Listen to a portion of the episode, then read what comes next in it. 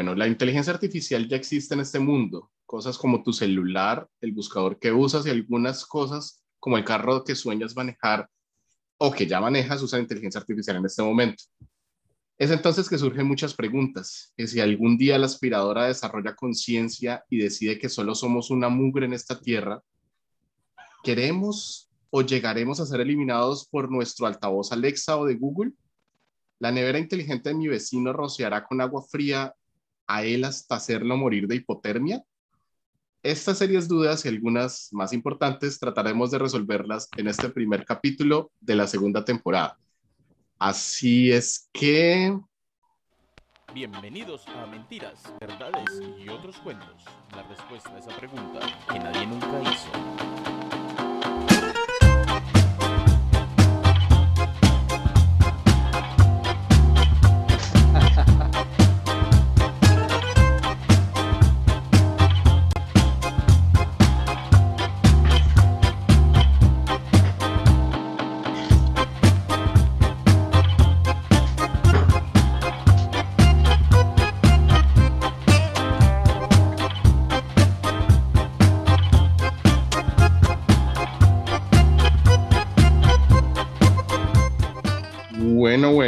Noches, señores. Buenas noches a todos. Buenas, Buenas noches. Buenas. Es... Volvimos. Buenas noches. Volvimos y volvimos con bloopers. Ya por fin nos sacaron de entre el... la caja donde nos tenía guardado hace un mes. Sí. Bueno, Ah, eh, ocupados. esto, ¿qué les pareció esa presentación? La escribí como en media hora, Eduardo la editó. No, mentiras, no me hizo el favor de editar. Eh, no. Dijo que le iba a editar y nunca le editó. Estaba, estaba perfecta, así como estaba. Ok.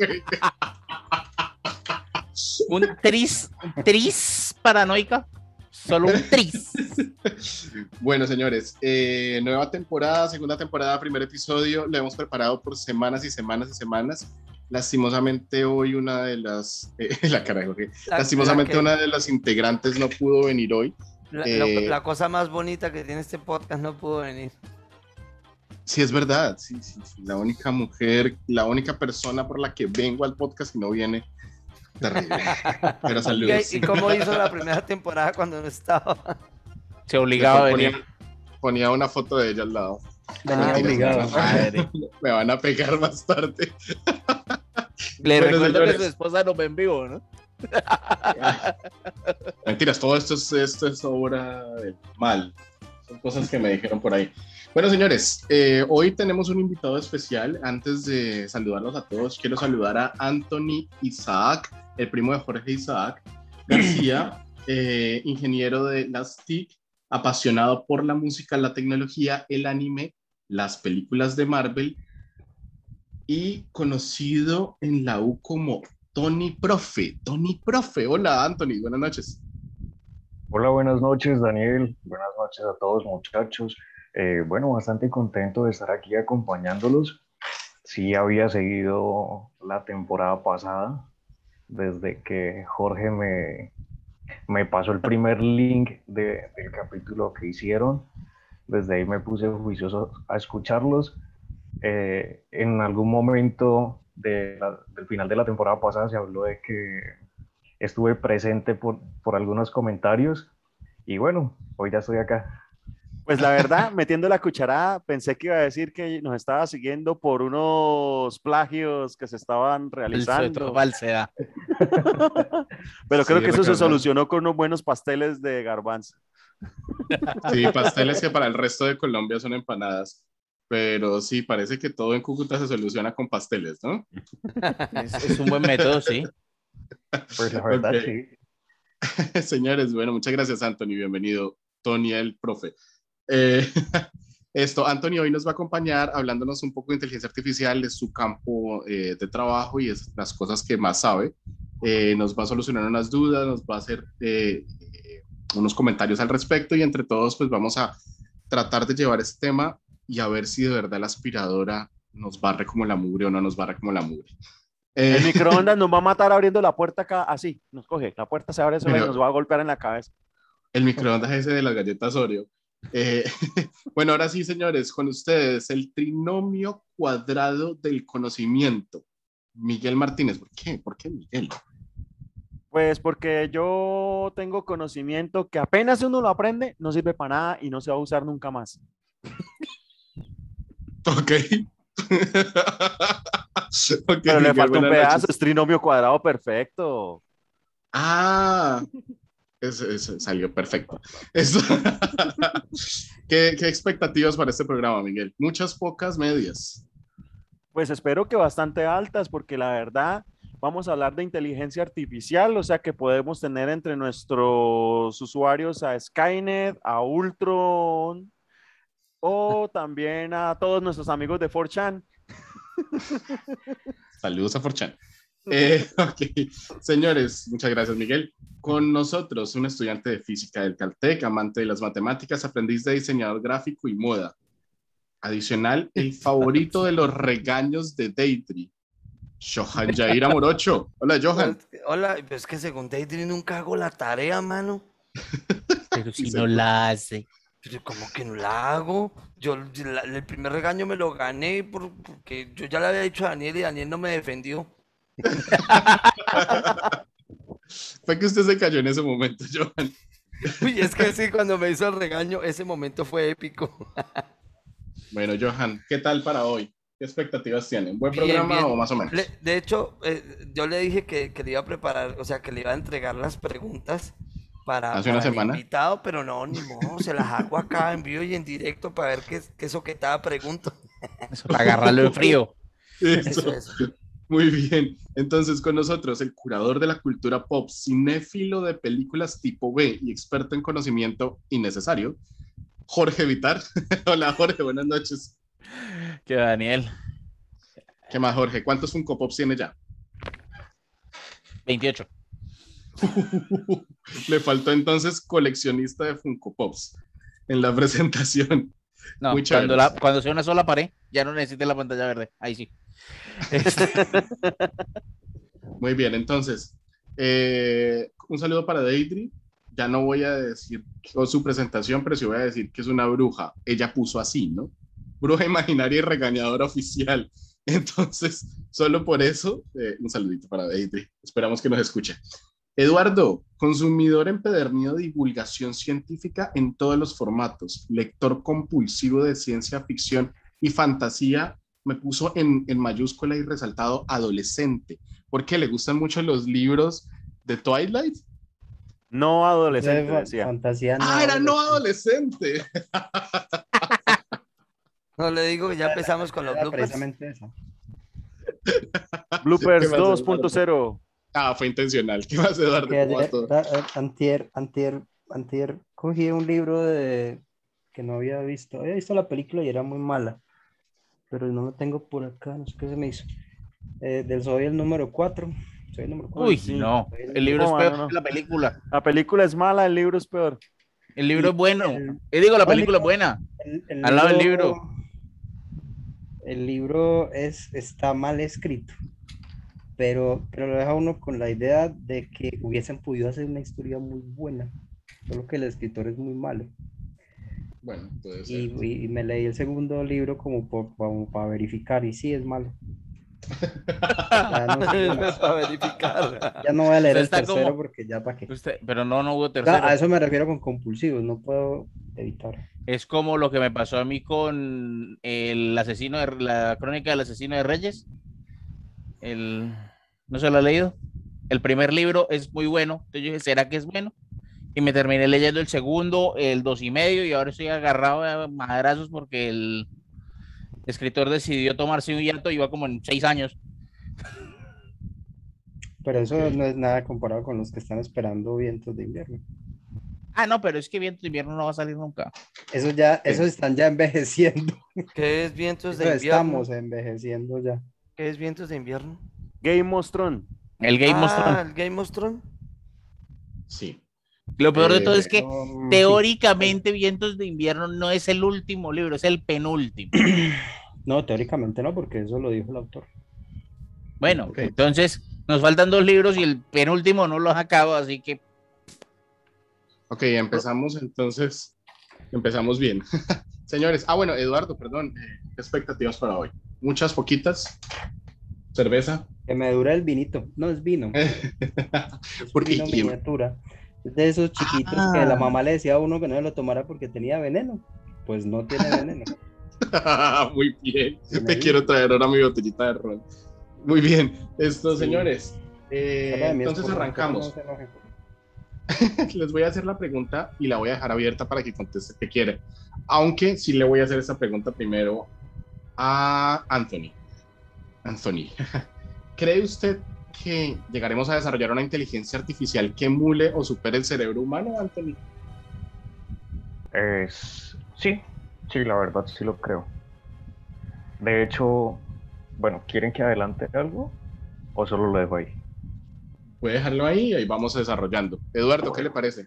Vamos a, a ¿Qué desarrollar una IA que emule el cerebro humano. Que emule el cerebro humano. Usted no dijo esa pregunta ahorita. No, no, no, no dije Que así. supere. Usted dijo Que em- que emule, que perdón, supere- que emule Que igual o supere. usted dijo el pensamiento humano. Perdón, de pronto leí mal. Entonces, eh, la, la vuelvo a, a preguntar. ¿Cree usted que podemos desarrollar una IA que emule o supere al cerebro humano? Pero es que en qué sentido? O sea, En todos. porque es que el cerebro humano ha sido, ha sido capaz de producir la novena sinfonía de Beethoven, pero también Y la décima la compuso una IA.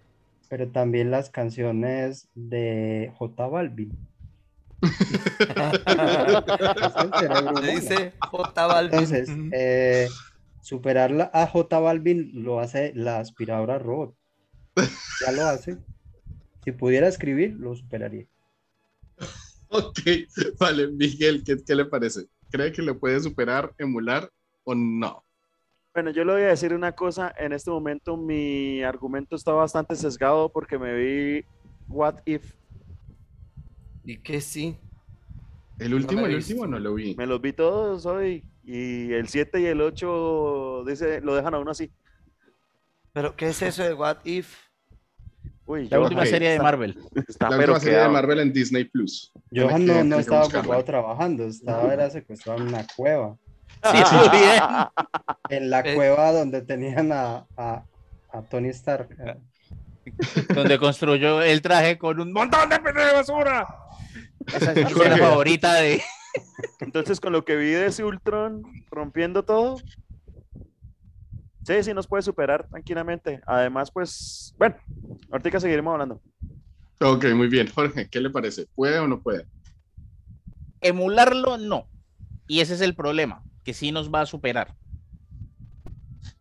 Ese es Y el miedo, punto- además, ¿no? Y a ese punto llego, ahora a ese punto quiero llegar ahorita que está explicando dos cositas que quiero sacar a colación. Ok, Jorge tiene un sonidito de fondo para que lo revise, por favor. Creo que es un ventilador. Eh, no. Ok, hay alguien un ventilador por ahí. Si pueden chequear, por favor. Eh, ¿cree- gracias. ¿Cree usted, eh, Johan, que nos van a superar o no? Esta respuesta Yo- me parece. Yo, Yo siempre he dicho que si no vivimos en la Matrix, vamos hacia ella. sabía. Entonces, sí. O sea, si no vivimos en la Matrix, vamos hacia ella. Y de hecho, según eh, muchachos, o sea, eh, ¿ustedes saben lo que es el pelo? ¿Nunca han escuchado lo que es el pelo fino de un agujero negro? ¿El pelo fino? No. Bueno, el pelo fino de la mat es, es como una matrix de información en la cual se aloja eh, todos los bits de información que han pasado por un cátodo de energía, o sea, un cuerpo de cualquier tipo, un planeta, un ser humano, cualquier tipo de animal. Sí, el pelo fino de la información de un agujero negro es la última frontera en la cual se guarda la información luego de que toda la energía se ha transformado en todo lo que puede llegar a transformarse. O sea, es un rollo muy largo. Básicamente, ese es el área de investigación de. de ay, señor, se me. Pueden creer que se me acaba de olvidar el nombre de. El Pasa todo el tiempo. Stephen Stephen. Hopkins. Stephen Hawking. Sí, se- se acaba El inválido Chopiro y web. Para que se den cuenta, que estoy pendiente hojas del teléfono, lo siento. Esto, ese era el campo, ese era el máximo campo de investigación de él. El pelo fino de información de un agujero negro. Y Johan se quedó sin audio. No, ahí lo tiene, pero está un poquito lejos. ya estoy, estoy acomodándolo porque me lo quité pendejamente. Vale. Listo, Johan, mientras que lo acomoda. eh, entonces, señores, arranquemos entonces con el tema de hoy. Entonces, señores, primera pregunta, pero ya estaba para el invitado de una. Eh, ¿Qué es una inteligencia artificial? Cuéntanos, Anthony, porque para las personas que están entrando y no di- dicen que es IA, que, o qué es una inteligencia artificial, ¿cómo nos podría usted Bueno. definir qué es una IA? Bueno, en informática se habla de la inteligencia artificial como una serie de algoritmos, ¿sí? que permiten la programación de una máquina para que ella pueda eh, ser autónoma. Es un concepto que viene desde hace muchos años, ¿sí? Y eh, básicamente a lo que vaya, a lo que va relacionada es a que una máquina eh, con su procesador y su software emulen o pues, sí, se puede hacer la analogía con lo que es el cuerpo, el cerebro y la mente humana respectivamente. Eh, básicamente estos algoritmos eh, lo que buscan es por medio de ciclos repetitivos poder ir eh, aprendiendo de cierta manera cómo funcionar y cómo tomar decisiones de la misma manera que lo hace el cerebro humano.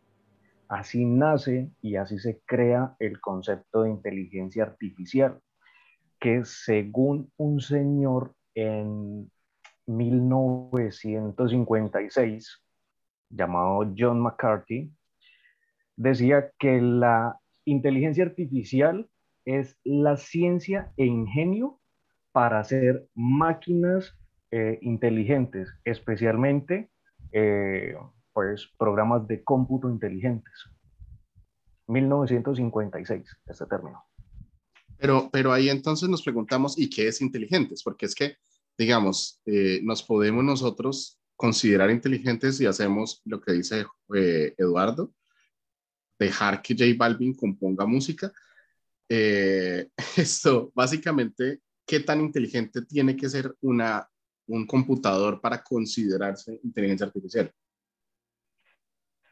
Eh, Dani, lo que pasa es que ahí ya nos tenemos que centrar en un tema que se sale de la informática y empieza más como en el rango de la filosofía, de la psicología, cuando tomamos el, el te- eh, por lo menos eh, a este señor Maslow, ¿sí?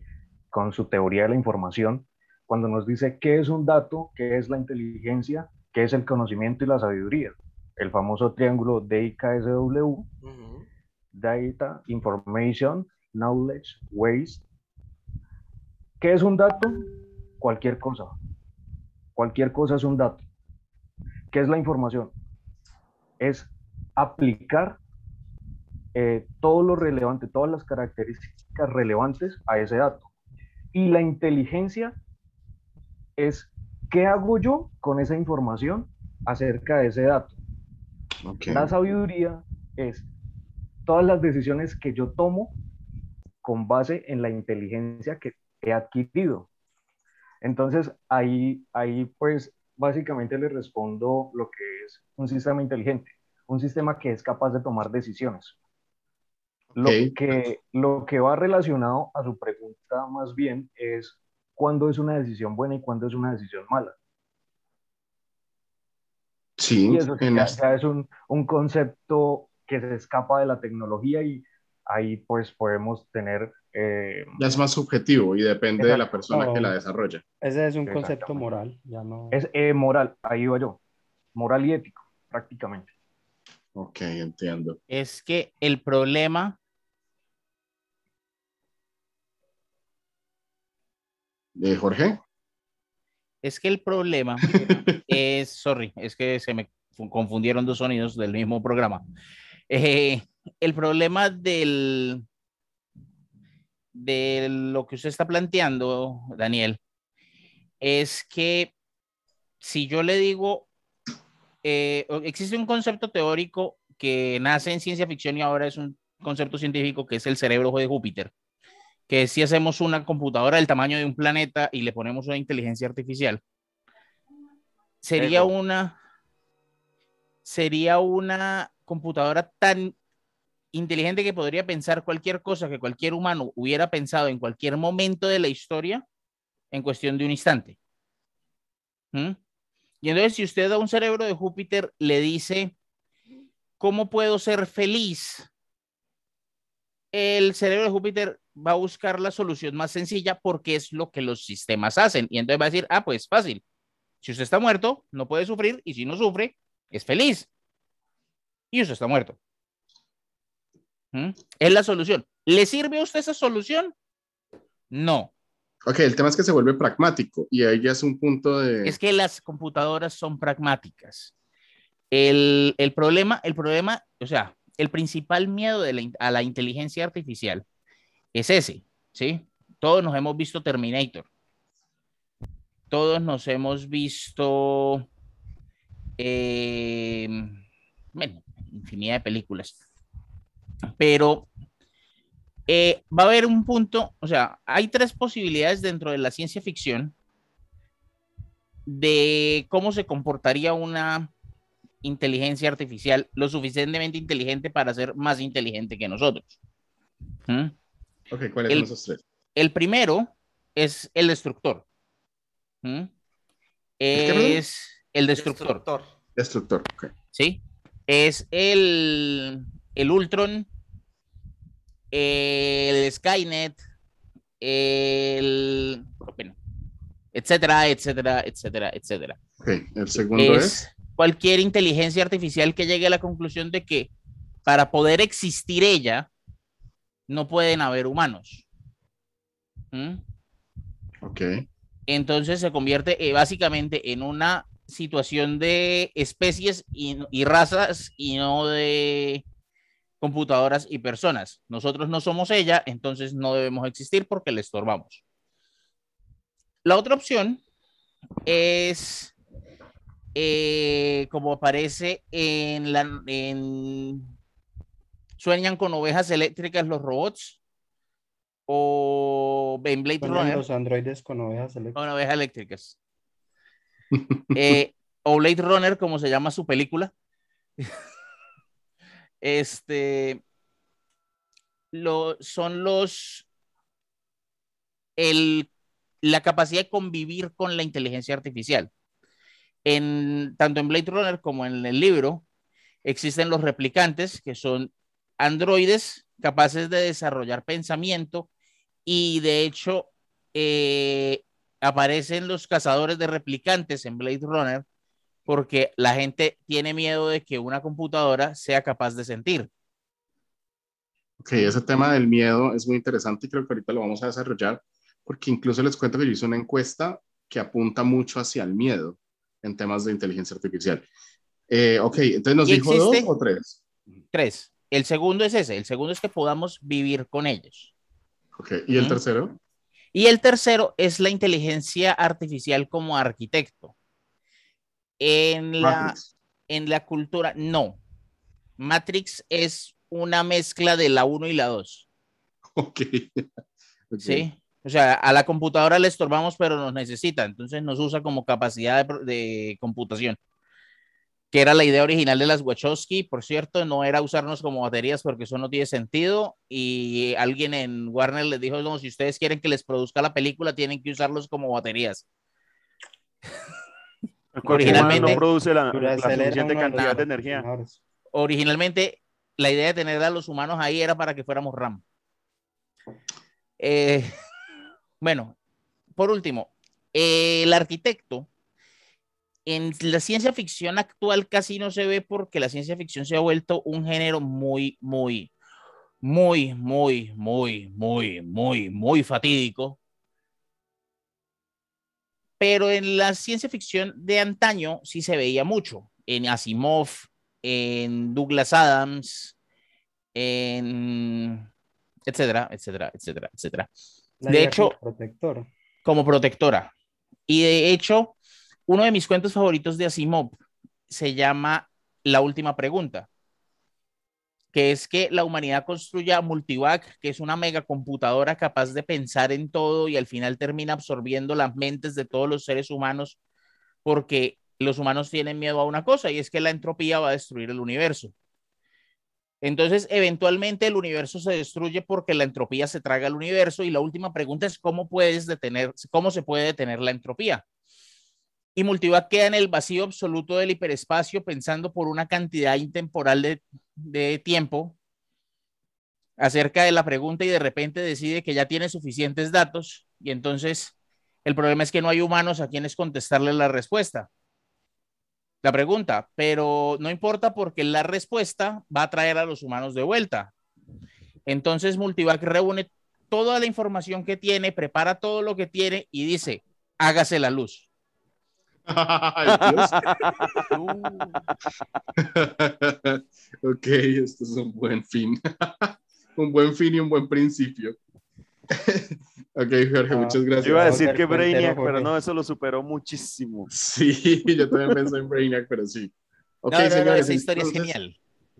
Cuéntenme una cosa. eh, ¿De dónde nace esta idea de la, la- Creo que ya Anthony nos estaba diciendo de dónde nacía la idea de la inteligencia artificial, pero me siento que en la historia hay una, hay una versión de inteligencia artificial bastante antigua, si no estoy mal. Algún filósofo nos habló ya de inteligencia artificial. ¿Alguien me puede recordar? Heterodoto. Ah, no, Arquímedes, eso fue un tratado de robótica. Aristóteles.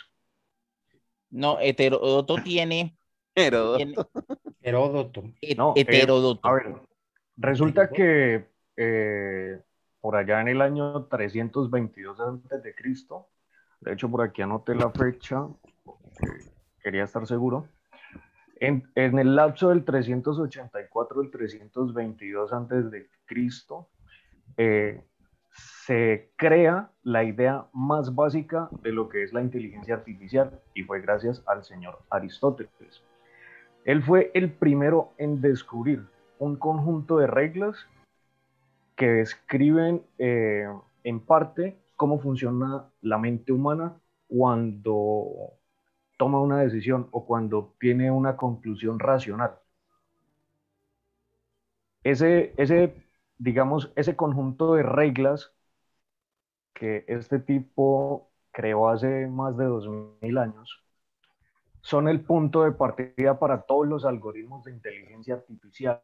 ¿Por qué? Porque a partir de este conjunto de reglas es que nosotros podemos programar una máquina con redes neuronales para que pueda recibir una información, procesarla y eh, en su módulo de salida o en su capa de salida darnos una respuesta lo más parecida a lo que podría ser un ser humano racional común y corriente. Entonces, Eh, ¿Y cómo, digamos- cómo, cómo lo plantea, perdón, Anthony, cómo lo plantea entonces Aristóteles? Aristóteles, ¿cierto? Aristóteles, sí. ¿Cómo lo plantea él? Es decir, ¿cuál es, cuál es su planteamiento para, para montarlo como base? Él lo llama la automatización de la lógica. Exacto, exacto. Eh, digamos que lo principal, lo principal, la base de todo esto es recibir una información, procesarla y dar una Ok. salida. ¿Cómo Ah, se sí. hace eso? Por medio de redes neuronales. Las redes neuronales están basadas en cuatro eh, características que son de naturaleza humana. La comunicación, la toma de decisiones, aprender de experiencias y los recuerdos. Es básicamente lo que, lo que nos explica eh, Aristóteles en, en estas reglas. El Ok. ser humano por naturaleza se comunica, ya sea de una manera verbal o no verbal, inclusive escrita. ¿sí? Y es esta comunicación la que le permite tener las primeras experiencias al ser humano, ya sea eh, en cuanto a la relación humano-afectiva, como a un instinto de supervivencia. A medida que pasa el tiempo, que el ser humano se desarrolla y desarrolla sus habilidades de, de subsistencia, él empieza a tomar decisiones. Las primeras decisiones que toma el ser humano son de carácter empírico. Y a medida que él va viviendo situaciones, él ya sabe cuáles son las decisiones que debe tomar, porque en algún momento tomó una decisión equivocada y aprendió de esa experiencia. Entonces, el punto 2 y el punto 3 son básicos. Es, tomo una decisión, y aprendo de ella. Y la siguiente vez que yo me encuentre en una situación similar, es mi recuerdo, mi capacidad de recordar lo que me sucedió anteriormente, lo que me permite tomar la misma decisión o una decisión diferente. Creo, perdón, Anthony, y avanzando un poquito, creo que de esa forma se programan las inteligencias artificiales, ¿no? Es decir, se les da, se les da, una de las programaciones, es algo que estuve leyendo hace poco, es este tema de prueba y error, ¿no? Entonces se les dice como que de alguna forma, si lo hace así está bien, si lo hace así tiene una especie de No, es que castigo es la base de- artificial. o sea, la base de la programación es esa. Esa es O sea, cualquier, independientemente no sea inteligencia artificial, Daniel, eh, cuando uno está programando, uno eh, generalmente aprende qué son los condicionales y los ciclos. Sí, no. Exacto. Básicamente todo está eh, definido en un 1 y un 0, un código binario, un sí, un no, un verdadero y un falso. Pero en este caso, en este caso, Anthony, siendo lo que llamamos inteligencia artificial, y lo, y lo pregunto desde mi completa ignorancia, la idea no es que esta computadora aprenda a resolver esta incógnita sin necesidad de esperar a que el algoritmo le diga que está bien o que está mal. Es que no es un algoritmo, No, o sea, no es un algoritmo determinista, porque entonces eso no es inteligencia artificial.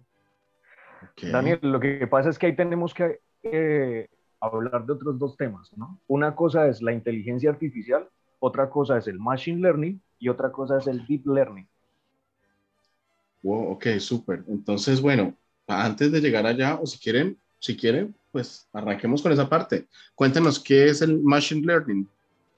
Bueno, el machine learning es el aprendizaje automático. Es la capacidad que tiene una máquina de reconocer patrones y tomar decisiones. El machine learning es lo que hoy en día estamos viendo en casi todo lo que hacemos. Ok. desde las aplicaciones eh, como móviles, como por lo menos Siri, Cortana, Alexa, eh, de pronto minería de datos, eh, cualquier sistema que tome una cantidad de datos, encuentre un patrón y tome una decisión es machine learning. Todo lo que aprenda de un ciclo es machine learning. Y eso es lo que nosotros vemos ahorita en lo que es automatización de procesos, en las industrias de, producción, las máquinas aprenden por medio de, las iteraciones cómo hacer su trabajo de mejor manera pues, de una manera más óptima. Eso es el machine learning. Lo podemos describir, el machine learning, como una máquina capaz de percibir y razonar.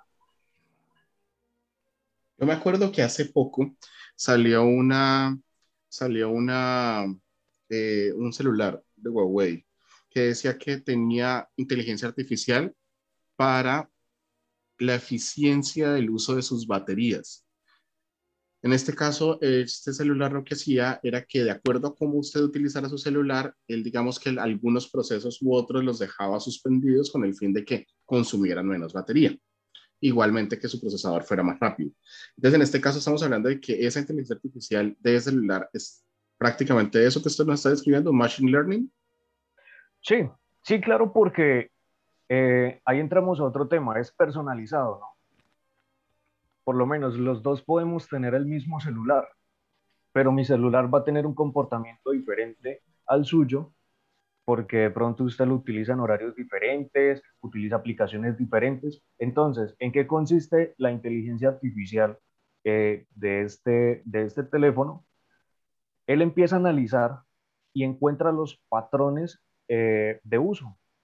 Dice, ah, bueno, Anthony eh, todos los días se despierta a tal hora, utiliza el teléfono frecuentemente en ciertas horas, eh, en ciertas horas no lo utiliza tanto, le gusta jugar a ciertas horas. Entonces, él, toda esa información que no la recoge en un día ni en una semana, eso pueden pasar hasta inclusive un mes, cuando el teléfono eh, toma eh, la manera más óptima de, de usar el recurso de la batería.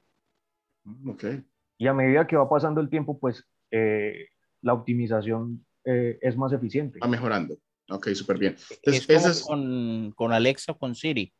Si usted a Alexa o a Siri recibe, o sea, usted compra una Alexa y le dice, Alexa, ponga música, ella le va a preguntar, ¿qué quiere que ponga? Después de que usted ya la ha tenido cuatro meses funcionando, usted le dice, Alexa, pon música, ella ya sabe usted qué lista está preguntándole cuando usted le dice que ponga música. Sí, justamente ese era el otro ejemplo que quería dar, que es el ejemplo más básico, elemental y que todos conocemos. Eh, YouTube y Spotify. Yo entro a YouTube y YouTube ya sabe qué me gusta ver a mí y me pone en el inicio. Spotify ya sabe cuáles son los géneros o los artistas que me gustan a mí y empieza a hacerme las recomendaciones. Si eso fuera hecho, cierto, ayer- dejaría de ayer- ponerme J Balvin en las Ayer me recomendaciones. salió Spotify un- recomienda mucho por, por la zona. Ayer me salió No. un, un- una noti- una, como un cuadrito en YouTube que nunca me había salido, que decía, haz clic aquí si quieres ver una lista de videos totalmente diferente a lo que normalmente te aparece. Bueno, Oh, ahí yo les voy a contestar por qué sucede salieron eso. un montón de cosas que yo mm, no- normalmente no me saldría. Claro, Félix, lo que pasa, eh, ¿cómo prefiere que le diga Félix o Eduardo? todos nos preguntamos lo mismo. O Félix Siempre Eduardo debemos- Correa Ramírez. Bueno, Félix Eduardo Correa Ramírez. Le voy a decir qué es lo que sucede ahí. déjeme, déjeme volverlo al colegio. Ramírez. Eh, tiene otra vez el audio bajito. Está bien, ahí, ahí suena. Entonces, Anthony. Sí, ¿qué es lo que sucede? Estamos hablando de una plataforma paga, como Spotify y como YouTube. Ah, claro. Entonces, ellos, o sea, el algoritmo como tal de Spotify y de YouTube sabe qué es lo que usted eh, escucha frecuentemente o busca frecuentemente. Sobre eso hace una lista conforme a sus deseos. Pero también nosotros tenemos gente que paga para que a usted le aparezca publicidad o le aparezcan ciertos tipos de contenidos, los cuales de pronto no consume, pero podría consumir. Eso ya depende de la publicidad que compre. Y es como cuando uno compra publicidad en Facebook. Le dicen, bueno, ¿usted a dónde quiere llegar? Entonces, bueno, yo quisiera que las personas que, para, por ejemplo, este podcast, Público, el público para las personas que les guste la lectura, la cultura, los, el tem- los temas geek, para la gente que le guste Bang Theory, no sé, un, un, un- un- unas características Una segmentación del mercado. Sí, Yo entonces quiero- él lo que hace es que va y busca en toda la cantidad de gente y más o menos acomoda eh, su publicidad. Jorge. Yo quiero demostrar que Anthony se equivoca. Pero déjeme compartir pantalla. De repente teníamos como cinco personas y de repente se fueron todos. Se- Saludos a Leonardo Peña Vega, que dice que las decisiones son piedras angulares de la evolución, por la que la capacidad de tomar decisiones puede ser un punto clave de la prevalencia de la inteligencia artificial sobre la humana. ¿Cuál es Leonardo? ¿Quién conoce a Leonardo Peña Vega? Un, No un sé. buen comentario. Buen comentario. Excelente. No, y ahorita, ahorita les voy a, a dar eh, información acerca de todo eso que están diciendo, porque eso que apunta a que la inteligencia artificial, eh, o sea, pues básicamente sí nos puede superar a, a los humanos muy fácilmente. También hay una serie de, pues, contramedidas que se han tomado, pero pues eso lo, lo hablamos ahorita más adelante. Ok, vale. Esto, eh, una cosa para, para cerrar el tema. Eh, Jorge dijo, voy a desmentir a Anthony. Déjeme compartir pantalla. Ok, un segundo. Listo, ya puede compartir pantalla. Listo. Bueno, espéreme a ver. Mi Spotify, se los presento. Entonces, estamos No. nosotros, Qué la cosas- escóbula, qué cosa- eh, buenísima la escuela, te lo recomiendo 100%. música que escucho, música que escucho. Más podcasts. Foo Fighters, ¿está bien? ¿Alguien me puede explicar por qué carajos me sale Carol G? Usted lo puede explicar. No, pero. La vida Pues la yo le-. Yo les espere, puedo Jorge. explicar por qué. Ese cabello se parece al cabello de su novia, Jorge. No. Puede ser por No, eso. es por la, por la región. Es la región, exactamente. Es la región. O sea, como usted es latinoamericano y a los latinoamericanos les gusta el perreo, pues le ponen el perreo. Por si Es que acaso. tenga, tenga en cuenta una cosa, Jorge, y es que eh, el colombiano, o sea, el latinoamericano es muy de rumba, es el concepto en el que nos tienen a todos, y más el colombiano. El colombiano tiene, o sea, una de las culturas musicales más variadas de todo el mundo. Usted solo es que cambie de pueblo y ya hay una cultura totalmente diferente. Por eso es muy probable que a uno de colombiano le recomienden vallenato, le recomienden salsa, le recomienden merengue, reggaetón, y más en la zona en la que nosotros vivimos. Porque si usted se da cuenta, En Oriente. Es, es- no, y es que Cúcuta como tal es muy vallenatera y muy reggaetonera. Mire, eso, Es que eh, mis niños ven ve videos en YouTube y casi todas las propagandas es reggaetón indio. ¿Por qué? mire, ¿Reggaetón qué? Indie. Cantan en, yo no sé En cómo es- hindú. cuál es el idioma indio. No, hindú es la Ah, eh, el-. Eh, cantan en, en indio y es, se nota que es reggaetón o algo parecido. Salen muchas propagandas de eso en videos de Jorge el Curioso. ¿Por qué YouTube hace eso? es por la región, Pues, porque mire, por lo menos. pero está muy eh, extraño porque a mí- aquí- A mí me pasa lo mismo con mi hijo, que ve muchos videos de niños, muchos, y, y su- sus comerciales son muy distintos. Pero No sí tiene que ver la región. Sí tiene que ver la región esto, Eduardo, porque yo incluso veo comerciales en francés que, pues que yo diría, eh, ¿por qué en francés? Pues yo vivo en Quebec y, y por la región los comerciales terminan siendo en francés. Tiene sentido que demuestren reggaetón, pero ¿por qué reggaetón indio? Daniel, gracias por las cosas que nos mandó. Eres el mejor. Ah, sí, muy bacano. Chévere. Ya no la Yo todavía no las recibo, pero Con mucho gusto. Menos mal, menos mal Deidre no vino. Súper. bueno, señores, eh, entonces cerramos el tema de eh, Machine Learning, pero yo quiero preguntarle a Anthony. Él nos dijo que habían varios tipos de IA. Una era Machine Learning, ¿cuáles las otras? Ay, Eh, espere, no, yo quería bueno. dar un ejemplo fácil de Machine Learning, por si, por si hay alguien escuchando. El teclado swipe, eso es un buen ejemplo de Machine Learning. Y, y la gente no suele gustarle utilizarlo, pero a mí me encanta. Es este que, que cuando usted tiene la pantalla, escribe con el dibujito. Eso va aprendiendo, va reconociendo sus patrones y sabe cuál es la palabra que usted quiere escribir, aunque de hecho se escacha también, pero eh, Eduardo. Eduardo ha muerto. Se cayó. Lo regañó de Idri. Respecto a lo que Lo regañó Eduardo, Deidre. Ah, espera, que Eduardo, Eduardo fue que se congeló un segundo. Y entonces, no, que, ah, sí, ve, me salió acá el letrero. Eh, no, que el teclado swipe de mi computador funciona diferente, a- de, de mi celular funciona diferente al de otras personas. Y hecho, Sí. al principio funciona diferente y poco a poco se va acomodando a las palabras que yo escribo. O sea, como yo voy corrigiendo, voy corrigiendo, voy corrigiendo, le voy enseñando que cuando yo hago ese dibujo quiero decir amor y no mo- morrón, ¿sí? Entonces, escribe esa palabra, la, la pone, porque ya sabe que yo quiero poner eso, aunque ni siquiera esté pegándole bien a las letras.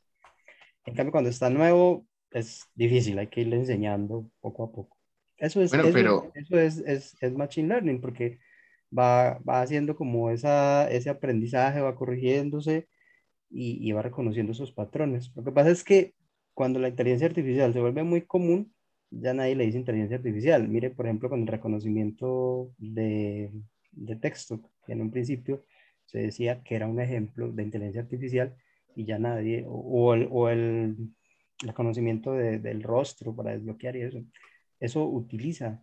O sea, di- digamos que está como por esos lados y la gente lo asociaba, ya no lo asocia porque ya es muy común. se volvió común, se volvió común, es Se verdad. llama el Yo no sé. IA. Les pregunto una cosa, eh, eh, yo no sé si ustedes utilizan Gmail para correos electrónicos, yo lo utilizo mucho. Cuando estoy escribiendo un correo electrónico, al final que me voy a despedir o incluso al principio, hace o últimamente me ha hecho algo que nunca había hecho antes y es que me muestra una frase que posiblemente yo voy a utilizar. Entonces yo digo hola, él me va a decir como hola, buenos días. Y yo puedo simplemente hacer swipe y él me va a poner toda la frase me, a- me acorta muchísimo el tiempo que estoy utilizando y me parece, me parece una, excelente, una excelente herramienta. En este caso, ¿es también una, un ejemplo de Sí. Machine Learning o es simplemente un texto predictivo que está hecho ya? El texto, el texto El predictivo, texto es predictivo machine es un learning. machine learning. O sea, Exactamente. que de- ah, ¿me oyen bien? Sí, súper. Sí. Eh, a ver, Sí, o sea, señor. vean esto, o sea, eh, vi hace como el semestre, el año pasado, eh, una compañera estaba haciendo una presentación, una defensa de una tesis, eh, bueno, digo yo compañera, ella es física, está estudiando física de partículas en posgrado, y ella estaba haciendo una defensa de tesis y pues es una programadora brutal, y ella se había programado un, un eh, pre- predictor de texto, ¿no? Perdón que lo diga así, es que no sé ni cómo se dice. Y entonces esta persona, o sea, si yo lo implementaba en mi teléfono, esta cosa literalmente ya sabía yo que iba a escribir solo con leer lo que la, la interacción de la otra persona. Sí, por ejemplo, yo vendo buzos, sí, yo vendo ropa. Entonces una persona me preguntaba algo y yo, oye, ¿no me vendes ese bot? Y me dijo, sí, 15 mil dólares. Y yo, ay, no, gracias, me dolió una costilla. Sí, pero literalmente eso es un bot de contestar a los O clientes. sea, o sea, usted iba a comprar un bot para que regañara a sus clientes por usted. Sí, y atendería solo porque literalmente esa cosa sabe qué responderles. Y cuando salieron los Por- bots de texto, que fue hace muchos años, Sí. era, el- era la machera.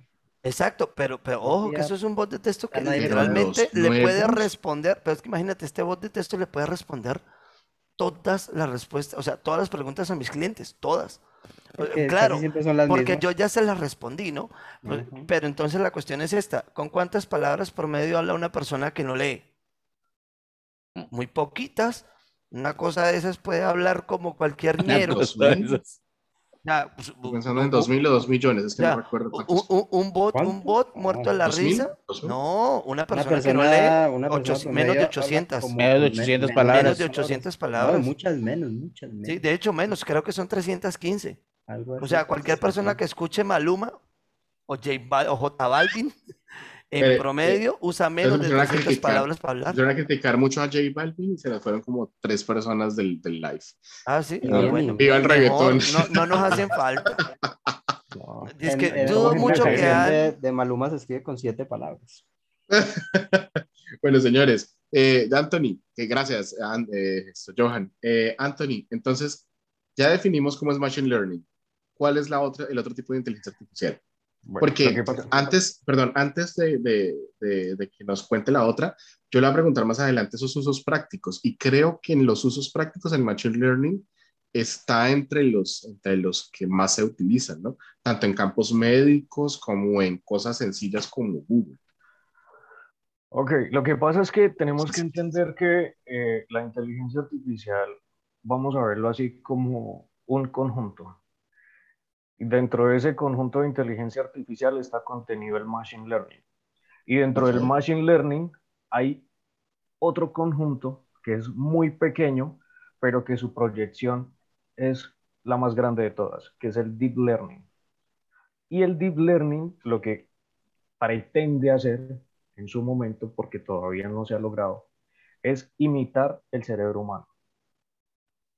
Imitarlo en todo el sentido de la palabra. Y es que, ah, es que ahí es donde yo digo que estamos muy, muy lejos. Muy, muy lejos. Claro, porque ni demasiado nosotros lejos. sabemos qué, o sea, qué es la inteligencia, ni siquiera sabemos qué es eso. Es que el Es la problema. conciencia más que la inteligencia. No, que es un video- que- No, no, Ah. es el razonamiento, o es sea, la capacidad de razonar. Pero entonces, ¿qué es lo que sucede? Volvemos al mismo tema de- anterior. Yo puedo tener una máquina, ¿sí? Que reciba una información, la procese y me dé una respuesta. ¿Cuál es el detalle? Que yo tengo que enseñarle a la máquina moral. Tengo que enseñarle ética. Porque volvemos, volvemos al mismo tema que dijo Jorge. Si yo me siento enfermo y yo le doy mi diagnóstico a la máquina y la máquina dice, no, usted tiene menos probabilidades de vivir, entonces lo mato. bueno, sí. Ya. Sí, y ya. En- Y, y, y dirá a la eso- a eso es máquina, a lo que yo voy. y la máquina, uff, qué profesional soy. Sí, no, este, hay un, hay un chiste de esos en Futurama. Sí, que hay un médico, hay un médico, un robot que es médico y él mata a sus pacientes. Es el mejor, Porque- es el mejor médico del mundo. A todos los Porque si, el, porque si el paciente está muerto, ya no puede estar enfermo. Entonces tiene 100% de... Lo que- a lo que vamos, ¿no? a lo que habíamos dicho, es pragmatismo, pero entonces ahí el punto de dónde está la empatía. O sea, eso No es, hay. yo creo que el, el punto donde tiene que Es que, llegar la mire, el problema, el problema, el problema es que la inteligencia artificial, o sea, tenemos que pensar, ¿por qué, por qué es importante el discurso de la inteligencia artificial? Porque tenemos que pensar en hacia dónde va la inteligencia artificial antes de que la inteligencia artificial llegue. Me ausento un momentico, sigan. Porque es que si, si nosotros nos quedamos en pensar a ver cómo va a evolucionar la inteligencia artificial, un día de estos, algún científico loco, calvo, aburrido en una casa con una este, cortina anaranjada y una pared blanca, o sea, Anthony, eh, va a estar muy desocupado haciéndose una inteligencia artificial y de repente, en un chispazo de estupidez humana, va a llegar a, ese, a esa computadora, a esa in- superinteligencia artificial que puede pensar como un humano, ¿sí? Que puede desarrollar una conciencia. Y es probable que esa persona no se dé cuenta. Hasta que ya sea muy tarde y la máquina haya aprendido. Ok, acá Aldo, Aldo lo desarrollaba de dos formas. Él decía que podía ser bien porque una persona lo, lo programara, eh, o bien por un defecto en la programación. Entonces él lo decía, en la parte orgánica serían como las mutaciones. Y en programación sería un defecto de programación, un fallo que haga que la inteligencia... Y esto, esto se... Es que, mire, Anthony podemos puede dar fe de ello. Cuando uno, cuando uno estudia este, programación, el 90% de los features de un programa nacieron como bugs. ¿O no? Sí. Ok. Si O sea, ustedes, yo no sé si se vieron esta última película que se llama Free Guy, Sí. que yo les estuve comentando en estos días. De hecho, el tipo se le libera la inteligencia artificial es, pues, eh, eh, por un error. O sea, él tenía una programación, pero la inteligencia o la conciencia más bien se desarrolla es por un error. Entonces, pues, bueno, lo que ahí eso, eso apoyaría su teoría. Pero entonces, Anthony, eh, Deep Learning, Listo. Entonces ahí nosotros empezamos a hablar de un tema que pues últimamente es muy frecuente en el campo de, de la tecnología, que son los, las redes neuronales. Son unas capas de programación las cuales procesan toda la información. A ver, para el Machine Learning existe el Big Data. ¿sí? Ajá. Para el Deep Learning aún no tenemos toda la capacidad de información que necesita, porque supera en mil millones de veces el Big Data. El Por Big Data, decir ¿qué es que- eso? Es decir, que el deep learning no existe todavía, es un concepto. Exacto, el Deep Learning todavía no existe. El Deep Learning se intenta implementar y hay una teoría de cómo podría funcionar. O sea, es un campo muy práctico, pero el Deep Learning aún no está implementado. Porque, o, o sea, Que necesita sepamos. de una... Bueno, según lo que nos dicen a nosotros los eruditos de la ciencia y, y grandes mentes eh, actualmente, es que eh, una computadora normal no resistiría al deep learning. Necesitaríamos computadoras cuánticas, necesitaríamos volúmenes de datos muchísimo más grandes que el big data. O sea, estaríamos hablando en, en miles de zettabytes, miles y miles de zettabytes, porque, o sea, el cerebro humano es tan complejo que una computadora común y corriente no podría imitarlo. Ok, eso lo, eso, eso lo entendemos, pero en este caso lo que necesita es una cantidad inmensa de información. Digamos que teóricamente Datos, tengamos una datos. supercomputadora de datos, sí, tengamos una supercomputadora, una supercomputadora cuántica, la más avanzada del mundo, no sé, póngale cualquier nombre, no recuerdo ahorita cuál, eh, suéltenla en Internet, ¿no? Creo que con eso tiene suficientes datos como para alimentarse. Bueno, no lo que pasa es que también con las computadoras Yo sabía. o Las todas las películas. las computadoras cuánticas no son para eso. Ellas no, tienen- no están, por lo menos lo que el diseño principal no es para que se conviertan en Skynet y eso, ¿no? Las computadoras cuánticas es porque pueden procesar muchos, muchos esto, números en, o sea, no lo hacen en unos y ceros como lo hace una computadora normal, sino que lo hace en infinitos unos y ceros, pero no está diseñado para eso. O sea, es la idea.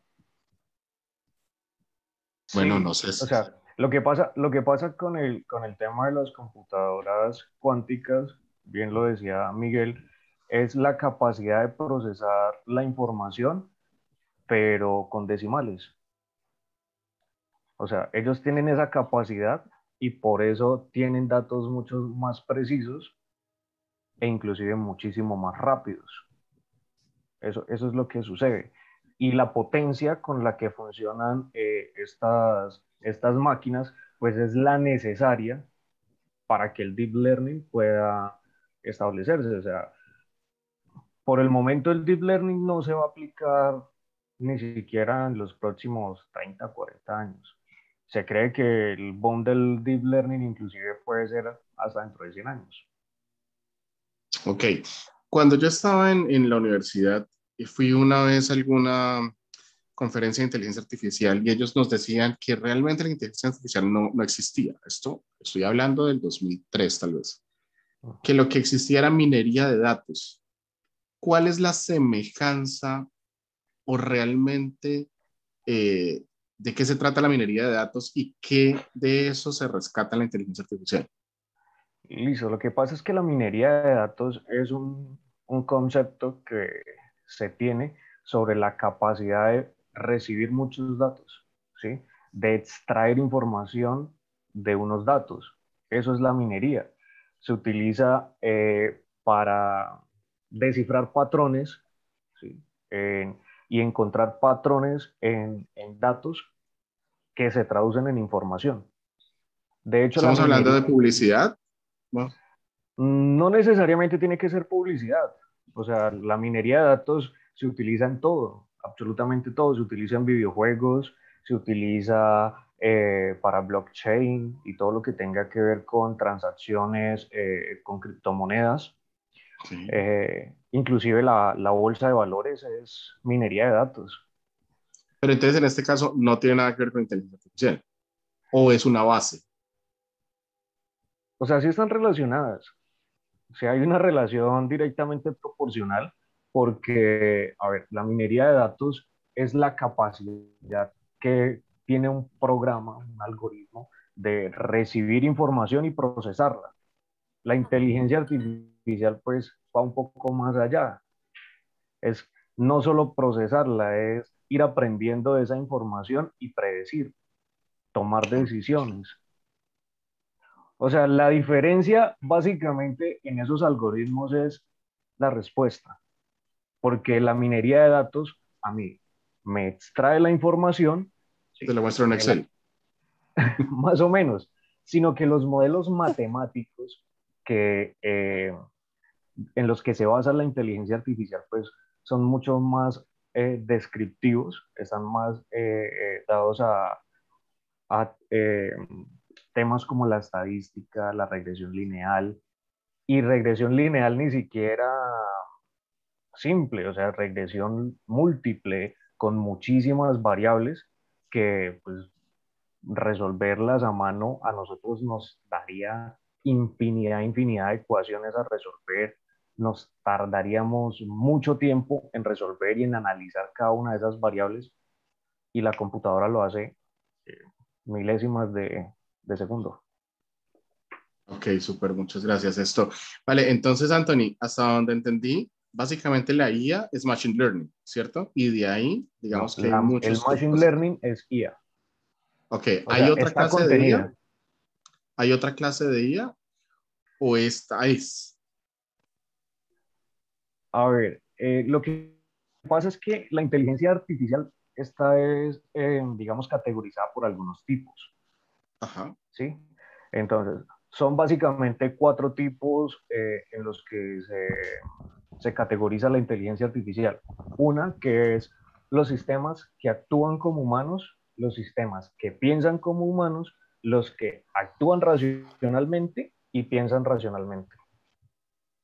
Esos, esos son los, los, sí, los, los cuatro tipos que, que categorizan la, la inteligencia artificial. Entonces, empezamos con los sistemas que piensan como los humanos.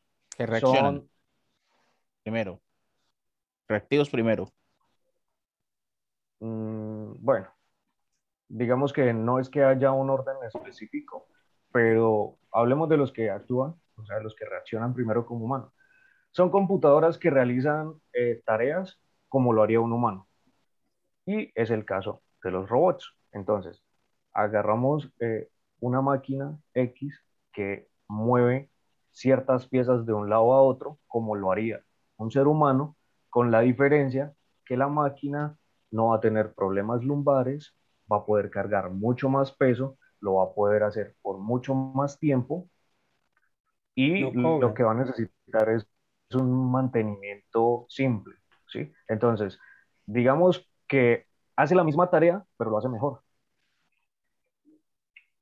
Lo hace más óptimo. Eso es un sistema que actúa como humano. Ahora, un sistema que piensa como humano. Son eh, sistemas que automatizan eh, actividades como por lo menos una toma de decisión o la resolución de un problema, inclusive el aprendizaje. Entonces ahí es donde entran en juego otra vez las redes neuronales, Porque ellas toman información, la procesan y dan una respuesta. La respuesta puede ser tomar una decisión, resolver un problema o simplemente almacenar información eh, y contenerla en una base de datos. Que ahí es donde entra la famosa inteligencia artificial esta que ganó en Dota. Le iba a preguntar eso ahorita a, Oiga, a sí. ¿Pero es esa? ¿Es esa misma? Es ahí, o sea, Perdón, a mí se me cayó un poco el internet y no alcancé a, a escuchar. Eh, no, es que hace poco hubo un caso de una eh, computadora que usando inteligencia artificial eh, logró aprender a jugar Dota. Entonces, pero es básicamente es eso mismo que usted acaba de decir. Ella sabe tomar, ella sabe reconocer patrones y tomar decisiones. Y aunque la cantidad de jugadas que usted pueda imaginarse en un MOBA son muchísimas, al final son limitadas. O sea, usted tiene cuatro habilidades, un ataque y un movimiento en una cantidad limitada de personajes. ¿Sí? Mm. Sí, sí, sí. eh, de hecho, Usted puede- te- usted puede moverse, entendido que en el LOL puede atacar, Hay un mismo. hack para eso. Sí, claro, pero además de eso tiene, de acuerdo a los ítems que usted vaya comprando, pues algunas habilidades tienen unas mejoras, Sí, eh, de acuerdo pero, a... de nuevo, esos son datos. contrincante. Ok. Pero son Esos datos. son la datos, IA esos son IA va variables. Y la IA va aprendiendo. Ella va- sabe que si el oponente compra es X, tengo que comprar Y. Si el Pero, oponente pero venga, ataca eh, hacia el- este lado, tengo pero que una moverme hacia el pregunta, otro. Eduardo, ¿esta inteligencia artificial le ganó a los profesionales de Dota? Le ganó el, Sí. el equipo campeón mundial en ese momento. LOL. Pero, pero No, es que es más que eso, porque mm, lo que pasa es que eso es un, eso es un ejemplo, o sea, esa no es una inteligencia artificial hecha para ganar en un juego, ¿cierto? Es una inteligencia artificial hecha para otras cosas. Sí, exacto. La prueban, ok. la prueban en esos entornos. En esos entornos para, y para para ver qué tal de qué es atención, capaz. para, para mostrar show y un poquito para Como, probar sus capacidades. Lo que pasa es que mm, es un paso mucho más allá. De hecho, porque es ento- que- te- entonces tengo una pregunta para Anthony. Anthony, ¿qué es capaz de hacer señor. cuando, cuando vuelva? Ah, sí, pero sí nos escucha. ¿Qué es capaz de hacer la inteligencia artificial más avanzada que existe en este momento? Uh, pero espere, espere, antes de que, uh, esa pregunta está buenísima, para que Anthony la vaya pensando. Es que Eduardo nos, nos, nos iba a contar acerca de unos juegos y yo le tenía una pregunta ahí a Eduardo de los juegos o de las IAs que ganan juegos. Creo que él y yo vimos o escuchamos la, la misma información acerca de este que ganó el, el fondo de pantalla de. Mira, eh, Eh, eh, la- le botó es- pantalla verde a la inteligencia artificial, no quiere que Lo Iván hable. tumbaron. O sea, no era la tarjeta de crédito, ¿no? no revele La- sus secretos. La forma como aprendió esa inteligencia artificial a jugar Dota fue por demás un poco sí creepy, mismo. ¿no? pero, pero si no estoy mal y si no recuerdo mal, porque fue hace días que lo escuchamos o lo leímos, el tema era que eh, cuando se equivocaba había una especie de castigo. O sea, No es un castigo, simplemente es, es como, el, es como tachar, o sea, eh, está mal, eso que decimos está mal, no funciona, no lo vamos a hacer. Eh, No sé si es usted como- vio esa parte que decía que, que esto, que la mandaban a una especie de lugar atemporal donde tenía que como que se queda acá o aprende. O sea, no sé, a mí se me hizo Eso no tiene, pues yo pienso que eso no tiene ninguna lógica desde el punto de vista computacional. Simplemente es como lo que le digo, es, es, es- es que lo que pasa es que mm, es, es- este, este aprendizaje automático que se basa, ahora se cayó Jorge también, se cayeron juntos para apoyarse. Se cayó uno encima del otro, no. Eh, Así le pasó a un amigo una vez. Bueno, no era tan amigo. eh, encima suyo, uy, Daniel. No, no, no, No ¿no?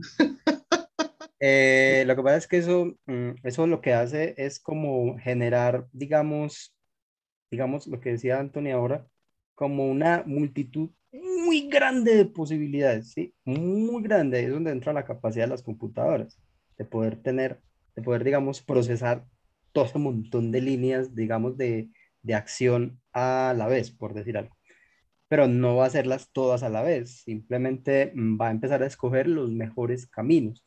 Ahora, mm, es muy diferente, a mí me dejó muy sorprendido, a mí me dejó, choqueado en el momento cuando pasó eso, y eso pasó ya como tres años.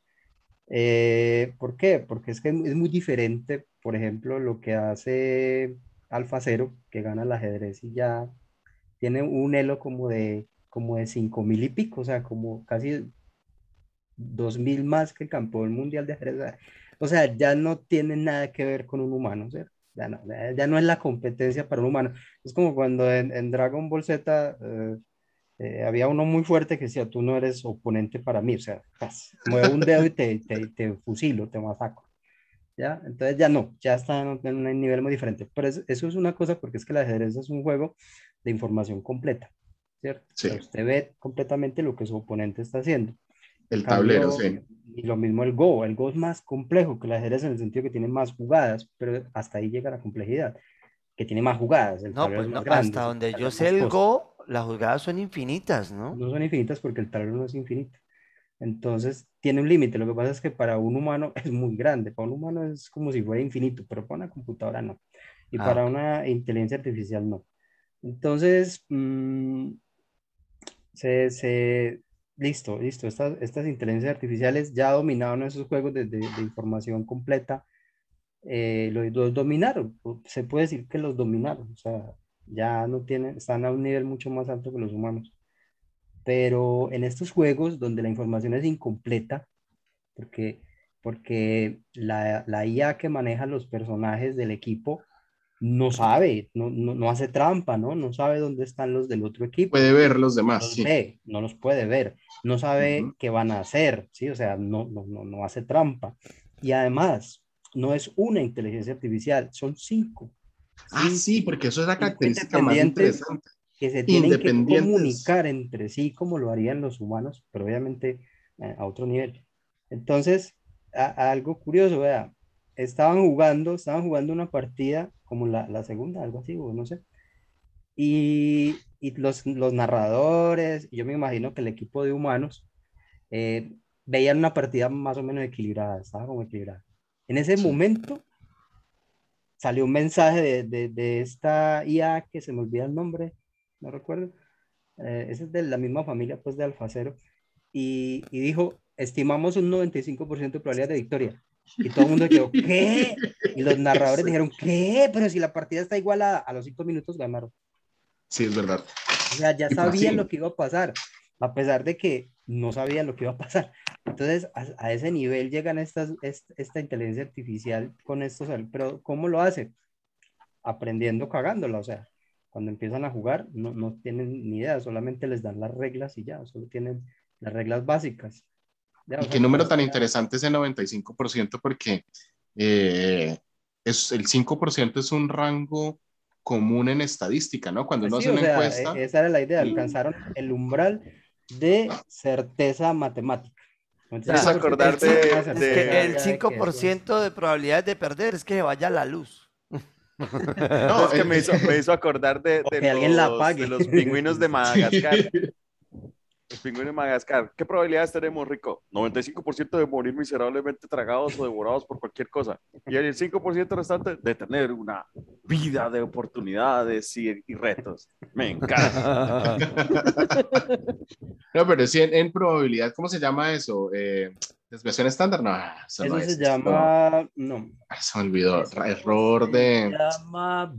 Se me olvidó. Bueno. Pero sí, ese es un porcentaje normal. Cuando uno hace una encuesta o cuando hace una proyección estadística, Eso se eh, llama, intervalo- tiene- eso se llama, este, ¿qué? De confianza, no sé qué, el, el, eso, sí. el Es- de confianza. Los son buenos haciendo eso. No, es que, es que uno sabe que siempre va un 5% por encima o por debajo. Eh, por eso, por eso cuando, por ejemplo, en las encuestas se hacen los temas de, de presidenciales, si una persona está en un 5% de rango, se dice que hay un empate técnico, por, por, precisamente por la, la desviación o el nivel de confianza. Que los datos pueden fallar y cosas por el estilo. Pero sí fue increíble cómo ver que pues, la partida, yo vi ese video, la partida se veía igualada, sino más bien habían- perdiéndola. A ese nivel habían penetrado en el juego que Ajá. ningún humano se había dado cuenta que iban a ganar. Ella, ella ya sabía que iba a ganar y ningún humano había dado cuenta. Y tenemos que ver que es gente que lleva jugando mucho tiempo eso. Se supone que son profesionales y expertos en el juego. Entonces lo deja uno pensando, ¿qué ve esta máquina que, que no vemos nosotros? Pues, Pues eh, probabilidad, se- ¿no? pero miren esto, según, según lo que, lo que pues me cuenta mi primo, que en, en el LOL o en los juegos se pierden es por los errores no forzados. En el tenis también está eso, se pierden por los errores no forzados. Entonces tal vez la máquina lo que hace es aprovecharse de los errores no forzados y pues ya llega un punto en que se crea un efecto bola de nieve, ya es ¿Y imposible. cómo es un error no forzado? Cuando usted la caga sin que el enemigo, sin que, sin que el enemigo, sin que el enemigo Lo haya eh, forzado genere, a lo haya forzado a cometerlo. En el tenis un error no forzado es cuando usted le pega mal a la pelota y se lo mete a la, a la red. Y usted Pero sigue siendo probabilidad. O en el O sea, caso ahí ya de puede ser el están tema- hablando de, de LOL, Dota y todo eso, usted, usted no farmeó una criatura, el otro Exacto. sí se la farmea. Exacto. o sea, usted- un Sí, error sí, no lo que- a lo que yo voy es que esto es una probabilidad. O sea, lo que puede haber hecho esa IA es analizar la forma de jugada de los otros y decir, han tenido Es que- tanta cantidad de Es que errores. creo que lo que hace, es que pierdan". lo que creo que lo que hace es como lo que hace el Doctor Strange en la película de, de Avengers, ¿no? O sea, tiene 14 millones de futuros y dices, ah, ya sé cómo voy a ganar en base a lo que está pasando aquí. Creo que eso es lo que hace. La Eso- cuestión eso es, eso La, la preocupación de todo el mundo es qué va a pasar cuando llegue las primeras computadoras cuánticas y le pongamos a correr una vaina de estas. O sea, la, Pues la eso nos estaba preocupación hablando es Anthony. que Eh, a- cosas Anthony que nos está nosotros no escuchando. vemos y entonces... Anthony, Sí, ya ¿nos estoy acá escuchando? con ustedes. Sí, Esto, o sea, esa es una, de la- o sea, la mayor, o sea, ahorita lo que puede hacer una inteligencia artificial nos tiene sin cuidado. Eso está muy, muy atrasado. El problema es qué va a pasar cuando pongamos a correr inteligencia artificial en computadoras cuánticas. Ahí es Hace donde un- viene el... Hace un Johan, momento le Johan había hecho nos una estaba pregunta. diciendo, sí, hace un momento. Johan eh, nos estaba diciendo Anthony que el, el- el deep learning estaba diseñado para correrse por, o, o se quería correr en una, una computadora cuántica. Pero pues todavía está como muy en, en- en- en- en teoría o en... ¡Ah! No, se espere, espere, espere. duplicó, se duplicó. Espere. huevón. ¡Oh! Anthony está dos veces. Es que No, está, pero se está Johan, programando, ya- se está, ya está Anthony- replicando. Anthony y está su replicando. clon. Y está su replicando. Jorge está cero veces, o sea que Anthony reemplazó a Jorge. Ah, ok, pues todavía. Eh, Ya veíamos eso venir. Esto, Les Johan, Les voy a decir que había hecho pasa. una pregunta a Anthony, pero Anthony se fue. Ah, sí, sí. No, Anthony. Ya sé, ya sé qué fue lo que pasó. Ay, qué pena, me disculpo con ustedes. Lo que pasa es que casualmente se me cayó el internet un momento, intenté conectarme de nuevo y resulta que se refrescó la página de Facebook donde compartí este podcast y un amigo mío estaba comentando. Entonces, vuelve y me escribe. Yo cuando entro veo que se, se está reproduciendo tanto la llamada como en el Facebook. Entonces, un blooper más Ajá. y menos mal no está Deidre para que me regañe. Pero bueno, entonces quería entonces mandarle un saludo a Ricardo que está ahí escuchándonos en el podcast, está escribiendo en el live. No voy a leer lo que dice. Sí, mejor no lo dice, leas. buenas. Se le metió Anonymous amigo. relevan- re- revelando mucha información. Ah, ok, estaba revelando mucha información. Está ahí se le metió Anonymous. Y se le metió Anonymous y Es- tumbó él es amigo de Jorge y mío. Y Esto- bueno, entonces, tanto a Joan, Oiga, pero ese apunte de Ricardo. Cárdenas sobre el LOL Sim, yo comparto lo mismo. ¿Qué es? ¿Qué es? No lo leí. Que se le metió Anonymous revelando mucha info. Ya. Ah, ok, no leí lo de LOL. No, no quiero pensar qué fue lo que di. No, bueno, una, un pequeño paréntesis de que le hagan la super pregunta porque está muy buena. Ustedes pueden creer que en estos días que se cayó Facebook, que se cayó Instagram y se cayó WhatsApp, lo primero que dijeron es que Anonymous estaba tumbando todas las redes. O No, sea, los no conspiracionistas-. No, Ah, eso bueno, no fue lo primero. Fue lo primero que me dijeron a mí.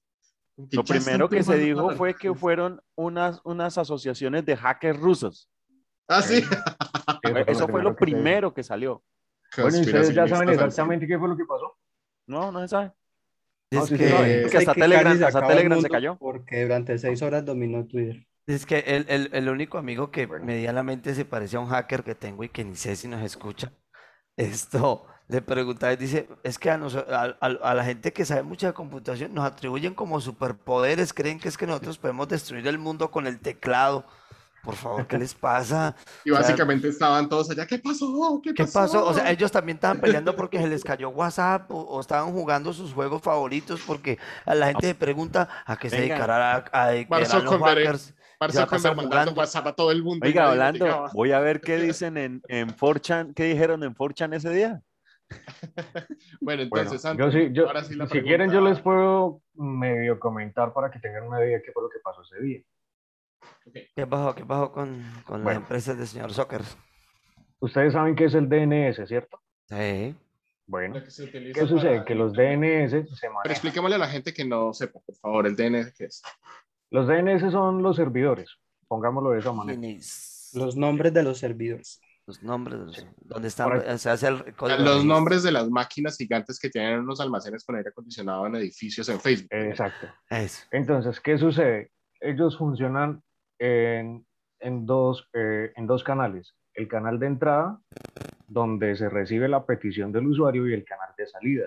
O sea, que le hicieron un ataque P2, no lo puedo creer. No. Un D2. No, ni siquiera, un ni ataque, no un siquiera fue eso. Es que ni siquiera hubo un ataque. No hubo un ¿No? ataque. No. ¿Qué sucedió? Que simplemente los DNS, eh, la programación se puede hacer remota, pero Sí. cualquier daño en la infraestructura física hay que ir hasta el sitio donde están y hacerlo manualmente. Ay, un man caminando le dio un cable y Se cae el primer DNS y ellos tienen un plan B para un caso de esos, que es pasarlo a otro DNS, ¿cierto? Y el daño puede ser dos, tres minutos, cinco minutos máximo, no pasa nada, no es, no es tan notorio. ¿Qué sucede? Que al siguiente DNS al que se pasaron también se cayó. Mejor dicho, lo que dijo en su momento eh, este señor, ahora se me fue el nombre, si algo puede salir Zuckerberg. mal, no, Sí, si va a salir en el momento mal- Murphy. que menos te lo esperas. Murphy, la ley de Murphy. A la ley de Murphy, algo. claro. Todo lo Si que les podía salir mal ese día, le, Le salió salió. mal. Y Todo pues, lo- claro, la ley de claramente. Murphy es todo lo que va a salir mal, sale Todo mal lo en el momento en el que menos salir te lo esperas. No, Sí, es- no, no es en el momento de esperar. O sea, si va a Sí, salir la mal, peor pasará. Ya. Murphy, yo- y, eso, yo- y eso fue lo que sucedió. Murphy es o sea, como Homero, simplemente como que no existió. los DNS y no había nadie cerca que pudiese ir hasta la infraestructura física a solucionarlo desde allá. Y por eso tardaron seis horas en solucionarlo, porque esta es la fecha y, y las redes sociales siguen presentando ciertas fallas. No al mismo nivel de ese día, pero sí siguen presentando ciertas fallas. Entonces de eso- ahora en adelante hay un celador con conocimiento en programación básica que está sentado en los servidores esperando a que se vuelva a caer para poder Ya deben estar, ya deben estar contratando, deben estar recibiendo hojas de vida para eso. No, y vea que, que una de las, de las teorías que salió es que por pandemia habían despedido mucha gente y que la gente que había quedado no era la idónea para, para resolver ese tipo de, de- de inconvenientes. ¿Cómo así? ¿Usted me está diciendo que en Facebook hay no, no, no, no. proselitismo? No puede ser. Imagínese usted esa vaina. Las cosas que se le están pegando a Zuckerberg por venir a Colombia, ¿se da cuenta?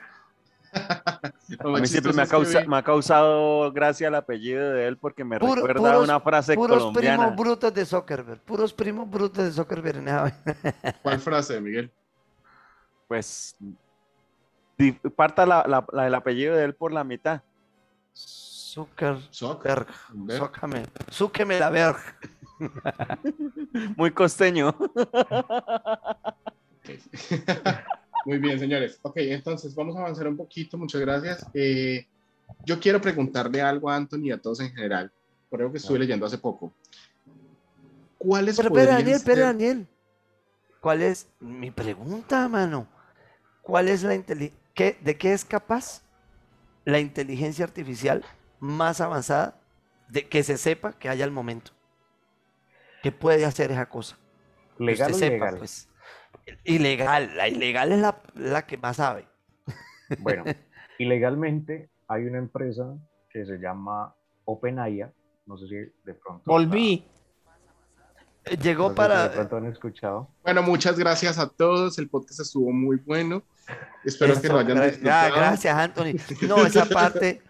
No, La- no sabía mí- la fecha en la que iba a venir el basilisco. Jamás, jamás me hubiera imaginado todo lo que nos contó Anthony hoy. Sí. Lo estaba Eh, viendo por. Facebook, pero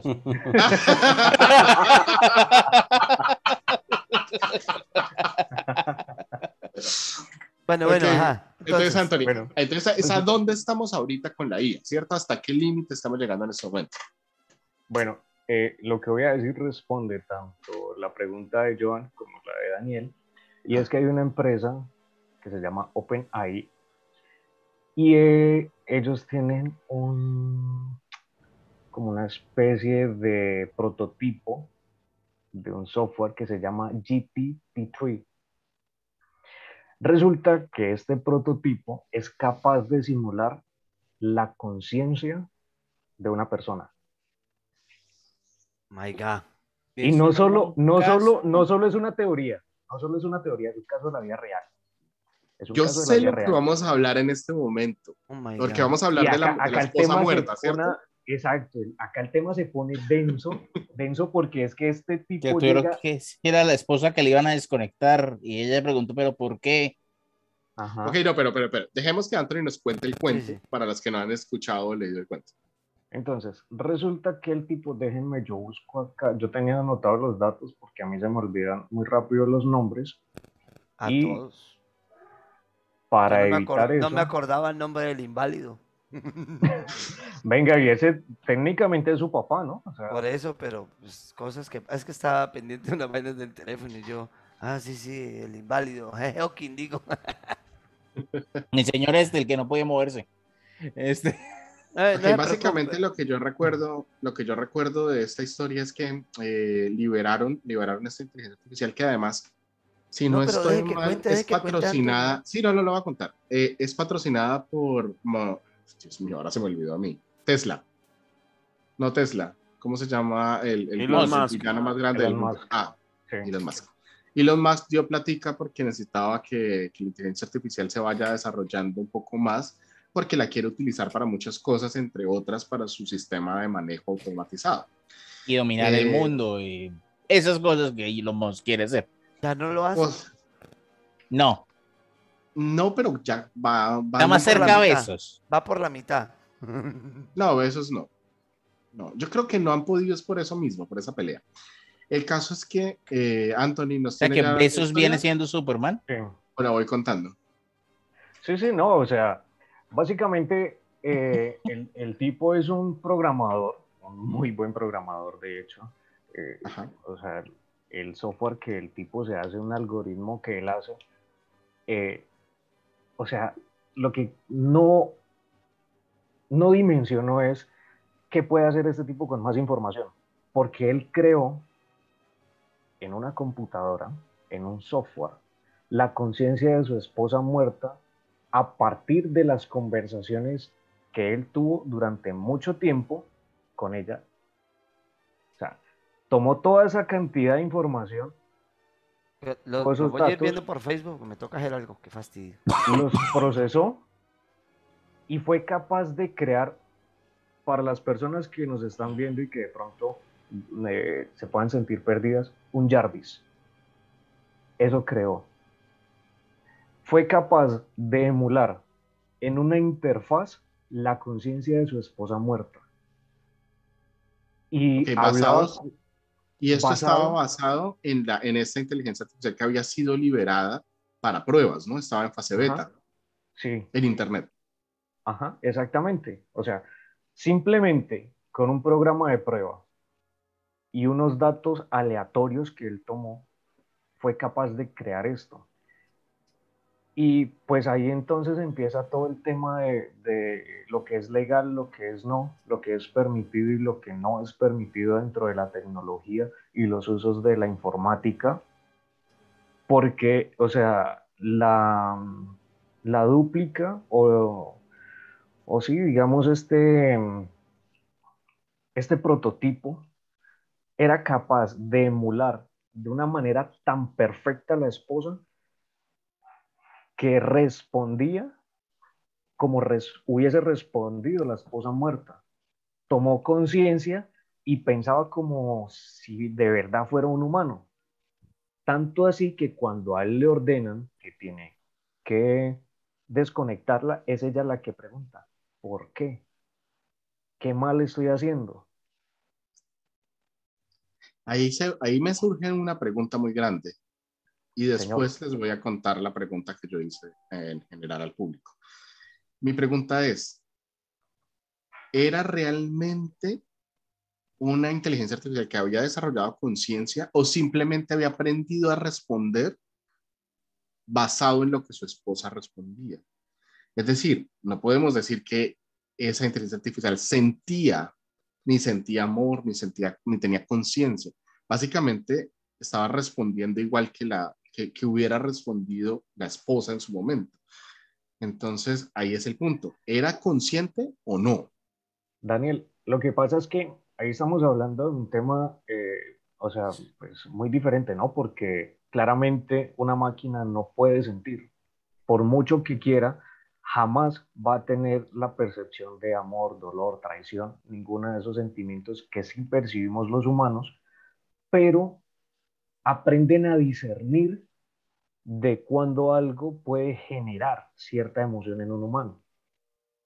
Eso es lo que llamamos nosotros conciencia. Solamente lo estaba emulando. Emula la conciencia, por eso lo dije desde un principio, es capaz de emular la conciencia de una persona. Este programa es tan inteligente que sabía de qué manera contestar y hacerle entender con un texto a su pareja si estaba enojada, si estaba feliz y cómo hacerlo feliz o enojar a él con un simple texto. Y tener la capacidad de hacerlo por cuenta propia, por Increíble. voluntad propia. O sea, eso, eso fue el, eh, este, esta película en donde la persona se enamora de su inteligencia artificial. En su Her, defensa, en su defensa personal, en su defensa, y eh, yo hubiera hecho lo mismo. La inteligencia artificial era Scarlett Johansson. Pero O sea, si a mí me dicen, si a mí me dicen que mi Siri es Scarlett Johansson, yo también me trago de ella. Pero, pero no tiene sus grandes cualidades. pues. Exacto, exacto. O sea, ya ahí pierde el sentido. No, es que yo- yo ustedes, no ustedes no, ustedes ven más, no ven más allá. Yo, voy- yo veo más acá. yo no quiero ver tan allá. Sí, la verdad, la verdad es un tema complejo y bueno, lástima que Joan se fue porque... Sí, lástima, sí- porque Me está escuchando por. Facebook. Pero bueno, entonces, eh, si Joan me está escuchando en cualquier parte... Está escuchando, danos una me señal. esté escuchando, le quería contar una cosa que también responde a, a sus preguntas anteriores sobre si una máquina puede tomar el control de sí misma para exterminar los humanos y todos los ejemplos que pusieron. Y es que resulta que el Parlamento Europeo generó en una, pues digamos, en un debate, las primeras seis leyes de la robótica. Sí. ¿Seis? ¿Basadas en Asimov? ¿No eran tres? En, en este momento hay seis. Ok, ¿cuáles son las seis? La Por favor. primera es, los robots deberán contar con un interruptor de emergencia para evitar cualquier situación de peligro. Ok, te hago el paralelismo. Eh, Eduardo, de Asimov, ¿cuál es esa? ¿Ninguna? Ninguna. Ok, listo. Segunda. No podrán hacer daño a los seres humanos. La, Primera La número uno. La número Sí. uno de Asimov. Ok. La robótica está expresamente concebida para ayudar a proteger a las personas. Sí, es 1.1. dentro del parágrafo. Sí, exacto, es un parágrafo. Tres, no podrán generar relaciones emocionales. No, ahí sí no le pega ninguna. Esa es. No, esa, no, no, yo- eh, no. Pero sí a una de Futurama. Es- ok. Vale, la tres La es cuarta. No, no pueden enamorarse de los hombres. que no se trague el ro- de la aspiradora. Eh, Ok. Siguiente. Y, o sea, en ambos sentidos, ¿no? No puede un hombre enamorarse de una computadora ni la computadora de un humano. Pero, o sea, es que, bueno. Lo que- bien, pero ahora, a mí me parece que es muy importante esta ley. Eh, ¿Ustedes no vieron muy importante Futurama? porque si ahora, no, pero es que aparte, No. yo entiendo lo de Futurama y a mí me parece, eh, pues, que cabe, cabe resaltarlo. Pero cuando una ley es, o sea, de este tipo, es porque algo pasa. ¿Y qué sucede? Que si ahora se casan con una muñeca inflable, se casan con un perro, con un gato, con un caballo, Una almohada. con, con una almohada, Una hombre, mujer. pues no se van a enamorar de una computadora. Nada vence a la fuerza del amor. Hay un problema, hay un problema con eso, Anthony. O sea, muy bonita la ley, muy bonita la ley y todo, pero legalmente hablando, esa ley es letra muerta. Sí, ahí va. va a Porque pelear. Ricardo hay Cárdenas. Mil, mil millones de maneras de pelear en contra de una decisión de esa corte, Sí, sobre claro. todo, sobre todo porque ningún ningún juez en el mundo tiene, ya, o sea, ya eso es, eso es una ley que, las, que, que ya pasó, ya, ya no hay manera de echarla para atrás. Y es que ningún juez en el mundo tiene derecho a dictaminar sobre su preferencia amorosa. Sea, si a usted le gusta una persona, le gusta esa persona. Y si a usted le gustó Siri, a usted le gustó Siri. Sí, o sea, el, el punto ahí es hasta donde usted no, no haga daño. Es decir, Pero es que no es una regla aplicada a los humanos, Jorge. Hay una regla función de levantar la mano para que me dejen hablar. Es decir, la ¡Hable! no debe a ver. Ricardo Cárdenas Sánchez desde el Facebook. Ja, ja, ja, enamorarse, ahí ya perdió Vitar. Si ya con anime, ahora imagínese en físico con un robot. Yo sí vi Futurama. Y también toma un dato, la vieja, la señora mujer, mujer de Brasil, que se casó consigo misma.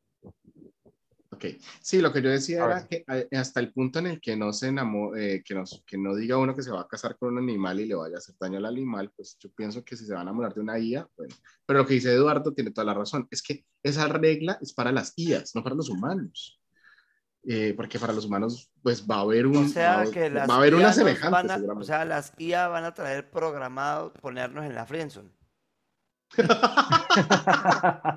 Sí, Qué está mal. bien. Gracias, Johan, hacías falta. Gracias por el Ok. apunte. Número 5, Johan. eh, pero es que- perdón.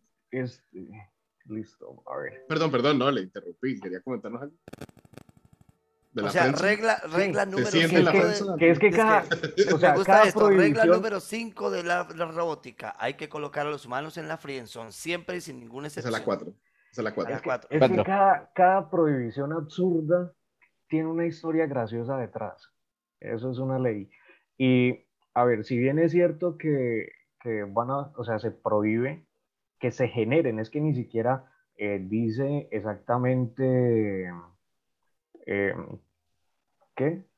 Si de la IA hacia el humano, del humano hacia la IA, dice, no podrán generarse relaciones emocionales. Yo creo que esto es con el fin de que no salgan más adelante, me voy a casar con un computador. ¿Qué va a pasar? Va a pasar, Que puede, si no pero- puede suceder, puede suceder, pero es que, o sea, yo no le puedo impedir a una persona que se enamore de una persona, de un computador. Pero sí el computador de la persona. Exacto, sí le puedo impedir al computador que se enamore. Ahora, también puedo crear una ley que impida que, o sea, una IA pueda casarse con un humano. Ya las tuvimos, no ha funcionado muy bien eso de andar prohibiendo con quién casarse. Sí, eso no es que Eh, y, tan- y- y ha sido una historia pero- vieja, vieja, Y con un poquito de muertes de por medio. como sí. 10.000 años. Ok, número 5. Bueno, de hecho íbamos para la número 4. Sí, exacto. la 5. No, no, no. Vamos Ah, para ahora viene la número cuatro. cuatro. Ah, perdón. será obligatoria la contratación de un seguro destinado a las máquinas de mayor envergadura ante cualquier daño material. Serán los dueños quienes asuman los costos. O sea, son Ah, sus ok, hijos. Muy interesante. Muy interesante. Exacto. Si yo O sea- soy dueño de una IA, Seguro de daños a terceros. Sí. ok. Computador es su hijo. Si la, la máquina es su hijo, si causa un daño, eso- usted lo paga. eso está muy bien porque sí había... No, no, no, eso está muy bien porque además, porque es que el problema de soltar una IA y que la IA hiciera daños, no solamente estructurales, sino daños en general, eh, como la que se volvió racista y empezó a, a atacar eh, a personas de color, o la que los comparaba con animales. No, Al usted no final puede, todo, usted no final- puede soltar a una inteligencia artificial que no En tiene Internet. ni puta idea en Twitter. Sí, es verdad. Es, al final de todo, el problema es que los, los desarrolladores dicen, no es mi culpa, es una IA, aprende sola, eh, es independiente, pero eso, eso lo solucionaría esa regla. Si usted la suelta, es su responsabilidad. Pero es que ponle que yo le pongo un ejemplo así súper sencillo, Daniel. Yo tengo un dron que está controlado por medio de un software de inteligencia artificial para, no sé, el riego de plantas, por decir algo. Y yo lo suelto todos los días en mi jardín. Y un día, por X o Y razón, ese dron se va e impacta en la cabeza a un niño que va pasando. ¿Lo pretendía hacer la IA? Obvio. Bueno, puede, puede que sí. No lo, lo, que no- lo que usted no vio es que 25 días atrás, igual ese niño viene disparándole con una pistola de balina y hasta que le con la piedra. Pero entonces alguien debe hacerse responsable. ¿Quién? El dueño de ese dron. No, es más, yo lo veo más como, digamos que el mismo dron es industrial eh, y sirve para regar grandes campos de cultivo. Y por una falla técnica, el dron se vino abajo y la inteligencia artificial tratando de salvar a alguno de mis trabajadores decidió que era buena idea aterrizar e incendiar el campo del vecino. ¿Mm? Ok, para daños, para daños materiales. Sí. Sí, Daño entonces tocó pagarlo. Alguien tiene que pagarlo y lo tiene que pagar usted porque usted es el dueño. Ya. Entonces, el, en la número cuatro es tener un seguro contra daños a terceros. de lo que hagan sus esclavos virtuales. Ok, La número cinco. cinco. Es sus derechos y obligaciones serán clasificados legalmente. Es la 6. Yo también decía que era la seis, pero a veces tiene que la cinco. Ok. Lo que pasa es que tengan en Daniel, cuenta esa es la que pregunta en, suya. en la 2 teníamos un parágrafo. Entonces, Ah, por eso se Ok. Ok, Y sí, la de está las seis- cinco, siendo parecido a la constitución. de las cinco, recuerden esa en este momento porque apenas acabo de Anthony les voy a comentar algo de una encuesta. Ok, entonces en las cinco es debe haber una reglamentación específica hacia la IA. Ok, Los derechos de la IA. y derechos y deberes. Y número seis. Derechos y obligaciones serán clasificados legalmente. Y la número 6, las máquinas tributarán a la seguridad social. ¡A su puta madre! God. ¿Qué qué? Uy, no puede ser. ¿Qué qué? Jorge, Eduardo se cayó de una. Eduardo se cayó, Jorge se impactó, Johan se levantó. Ya, ya está, ya está, ya se puso contento. No llevan sí se va ni a poder dos minutos. pensionar. No llevan ni dos minutos y ya les están cobrando pensiones. Pero me parece Imagínense supremamente interesante. A mí, a es eso que- me parece bastante, bastante y, y, y- inocente. acertado. Porque, No, porque el 0,3 O sea, pensemos- en los empleados. Yo, yo quiero hablar una- yo quiero comentar una vaina, una cosa aquí. O sea, en este momento, a nivel económico, las, o sea, la- las computadoras eh, pueden programar la economía mucho mejor que nosotros. ¿sí? De hecho, en este momento, hay mucha gente diciendo, venga, ¿por qué la economía la siguen manejando los humanos? Si está probado que las máquinas pueden hacer eficientes. sostenible la economía para todos, ¿sí? Y hacerla más equitativa y si quieren de una manera programada, ¿no? Como para que no sea de golpe para todos, sino que, bueno, vamos a ir haciendo más equitativas las cosas para todos de una manera gradual, porque los humanos siguen tomando las decisiones. Porque con una máquina de ese tipo, con una inteligencia de tipo, no se va a poder especular y no, se va a poder sencillo, hacer exacto, porque es que todas las cantidades de personas que manejan que se el mundo económico simplemente no quieren, ¿sí? Bueno, pues ahí hay un montón de temas, pero bueno, con el tema de, lo que, de lo que seguridad decía social- Miguel, lo que decía Miguel ahí, eh, respondiéndole a Joan, esa es la diferencia entre el machine learning y el deep learning. Pero a mí La me preocupa, a mí me preocupa que en esas leyes no estén las otras leyes de Asimov. Lo que pasa es es que, es que- el Parlamento Europeo, ¿no? Porque es que, vea, También, pero- la, la, las leyes de Asimov son, son solo tres porque resulta y pasa que es que es muy complicado implementar esas leyes. Y de hecho, varios de, de sus relatos y, y cuentos y libros tratan acerca de eso, de cómo las leyes se interrumpen entre sí y causan problemas en las computadoras, en las máquinas, pues en los robots, ¿sí? De que, por ejemplo, de la, la primera ley se, se, se- rompe con la segunda, entonces la máquina se queda paralizada, etc.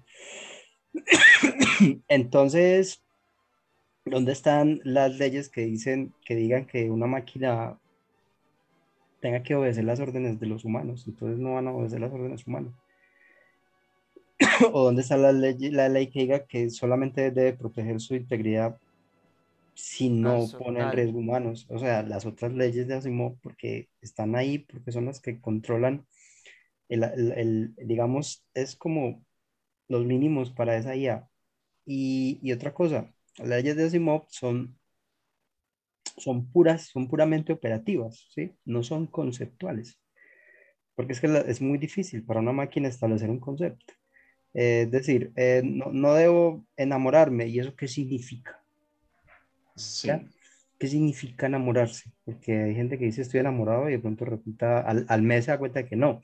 Entonces, ni siquiera el humano sabe qué, cómo la máquina va a saber, quién le va a informar, quién le va a dar, a dar ese concepto. Y entonces, si ese concepto está equivocado, ¿qué? Ok, esto, Eduardo, perdón, no quería preguntarle algo, pero no quería pararlo. esto, mi pregunta es para que, para que usted nos le cuente a la gente que no se sabe de las leyes de Asimov. ¿Cuáles son? O sea, ya sé que usted me dijo ahorita las dos ahí entre lo que iba diciendo. La primera Me la, que la las ya, que la primera Ajá. ley es que una máquina nunca, un robot nunca le hará daño a un ser humano, de ninguna manera, Exacto. ni permitirá por inacción que un ser humano sufra daño. ¿sí? Esa es la primera. Es decir, siempre tiene que tratar de proteger. Eh, proteger. La segunda es que una máquina siempre a- a- obedecerá las órdenes de un ser humano, pero ojo porque hay, hay ya historias donde eso no es tan así. No de cualquier ser humano, sino solamente de los que, le- los que tienen ascendencia sobre esa máquina. No es que uno vaya Sí. por la calle y entonces otro le diga al robot de uno, vea, haz- haceme, la- haceme el mandado y él se vaya corriendo. No, porque es mi robot. ¿cierto? O sea, me hace caso a mí. Y, y hace eso siempre y cuando la orden no sea pues ir y matar o dañar o lastimar a Es que otro ser humano. peque- o hacer que un ser humano Pequeño sufra daño. yo le programaría a mi robot. Suerte o no. siga, siga. Y El la, audio. y la tercera, sí, se le fue otra vez. Y la tercera ley es que, que un humano, un robot siempre protegerá su propia existencia, siempre y cuando no contradiga la primera y la segunda. Es decir, siempre va a poner por delante a un humano que, que a él mismo, ¿sí? Siempre se va a poner delante de las balas, pues, porque es más importante la vida humana. Lo que pasa es que Asimov, Asimov era muy, era muy ateo y era muy existencialista, era muchas cosas. Bueno, yo no sé si existencialista, pero sí era muy... Es muy- que muy hasta ateo. ahora me doy cuenta que ateo tiene un grado, ¿no? Muy ateo. Sí, hay gente Uh, que Mi más grado de ateísmo, mi grado de ateísmo no es. Eh, Hay, ateísmo. hay ateos que pierden su condición de ateísmo en el primer terremotico chiquito, o sea, los cuatro de Richter ya no son ateos. Otros aguantan para- hasta los siete.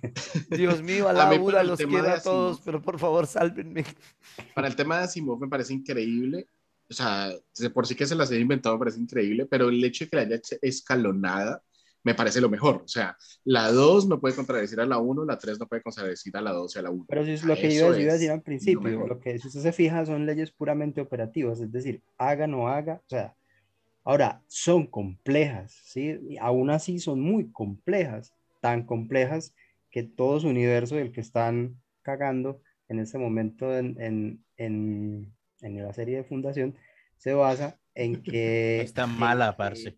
Se basa en que hace falta una, una cuarta ley, pero que no la pueden poner de cuarta porque no tiene sentido, entonces la ponen de cero. Ahí le estoy spoileando toda la fundación a los que la vayan a ver. No. Entonces, eh, el- este robot que se llama como usted, Daniel, eh, este robot Daniel que vive 20.000 años se vuelve terriblemente, no sé si inteligente o bueno, como sea, sabio.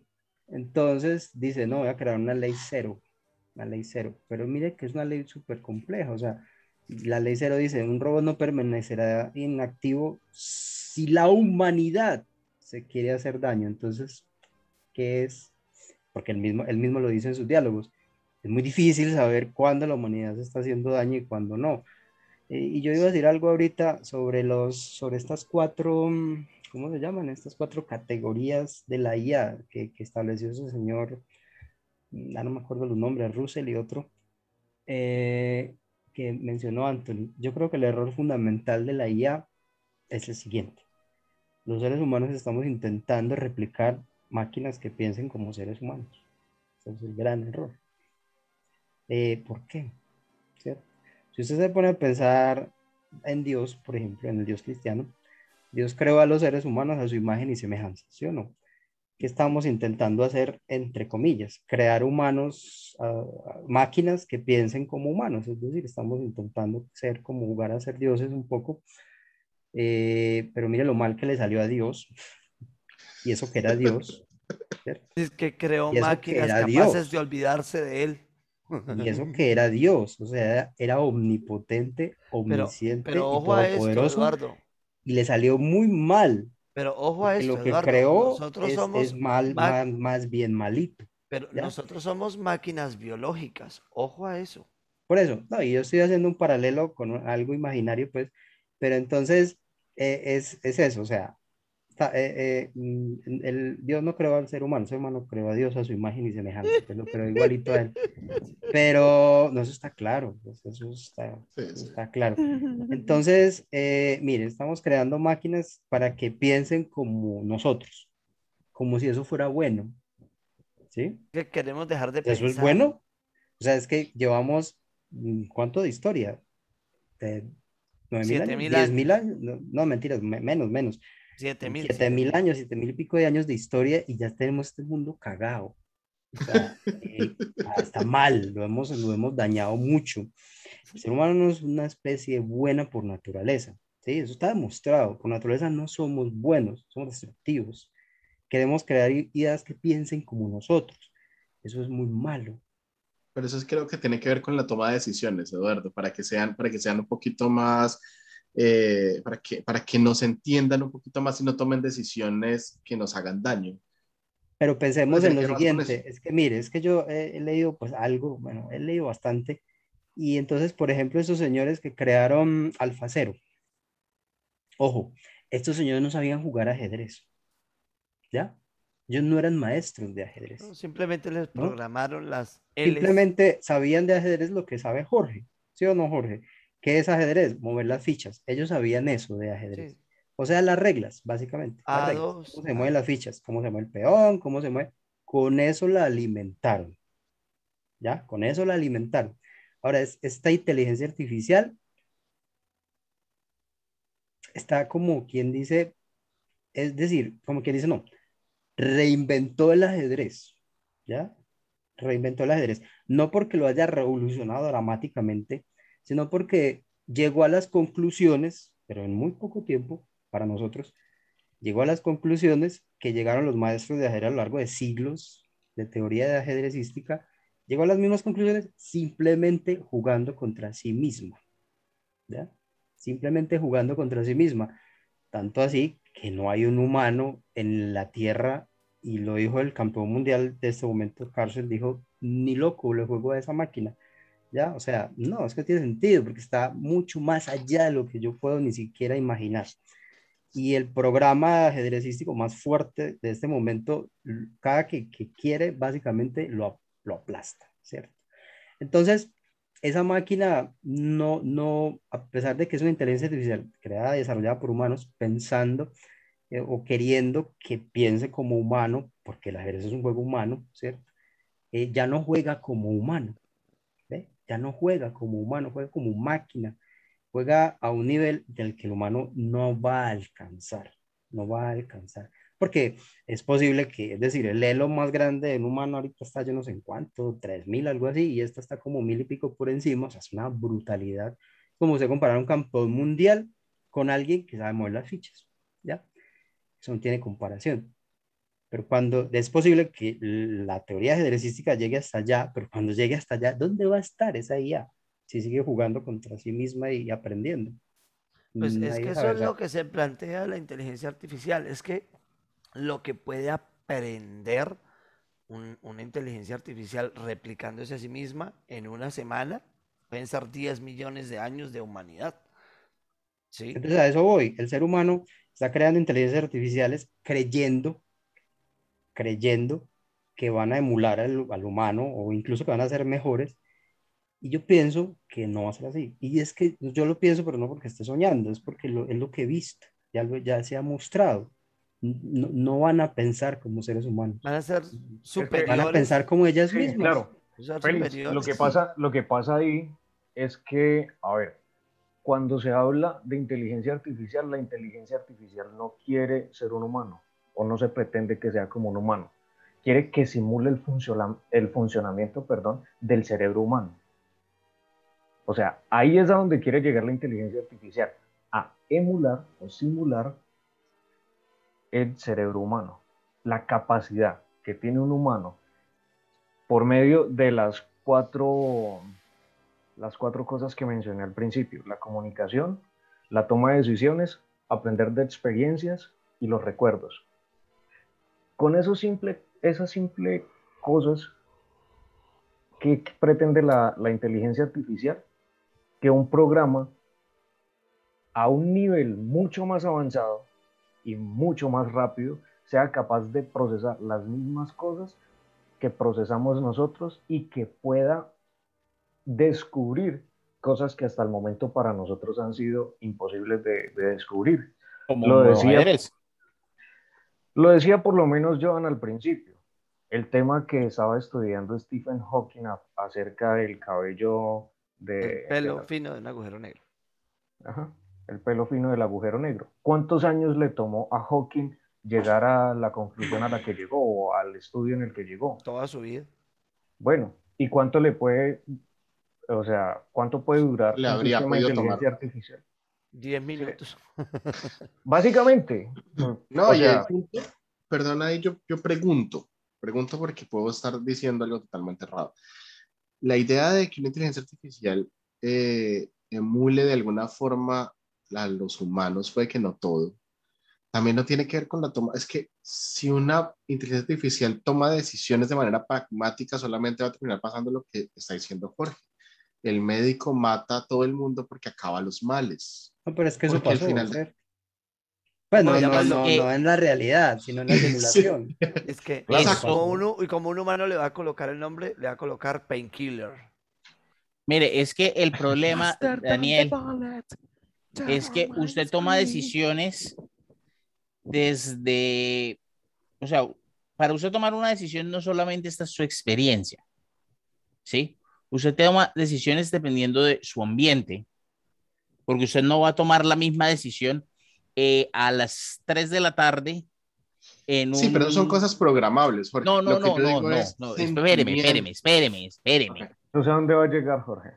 El, o sea, usted no toma la misma decisión a las 3 de la mañana que a las 3 de la tarde, Ok. ¿sí? Usted no toma la misma decisión en Ontario que en Bogotá. Chapultepec. Usted no toma la misma decisión a 52 grados centígrados y a 3 grados centígrados. ¿Sí? Ajá. Usted no toma la misma decisión. Imagínese ponerse una franelilla a 3 grados centígrados. Pero bueno. Por eso, usted no toma las mismas decisiones si usted nació y creció en el primer mundo que si usted nació y creció como una persona pobre en la India. ¿Sí? Entonces, nuestra toma de decisiones, como los humanos entendemos la toma de decisiones, nosotros pensamos que es sí, no, y si me sale mal, entonces aprendo y sigo adelante. No, nuestra toma de decisiones depende, es totalmente cultural. ¿sí? Eh, y es más, es así de sencillo. Si usted le pregunta a una persona, o sea, si usted toma una persona de cada país, de cada municipio del mundo, y les pregunta qué va a hacer hoy para la comida, va a obtener respuestas diferentes iguales a cuántos municipios hay en el mundo. ¿Mm? No, y, Bueno. y esa es una, pre- una, una pregunta Pero- muy fácil, pero, si la pregunta es... Pero, no, no, no, pero por eso, estamos, y estamos hablando de una pregunta muy fácil, que sí, es posible que tres personas, que mil personas en el planeta decidan que hoy van a comer arepas, pero no todos van a preparar las arepas iguales.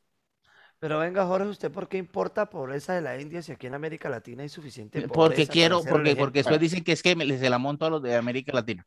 Pero el punto entonces- es, Jorge, El punto el- es, nosotros tomamos decisiones de manera cultural. Ajá. La computadora no tiene cultura.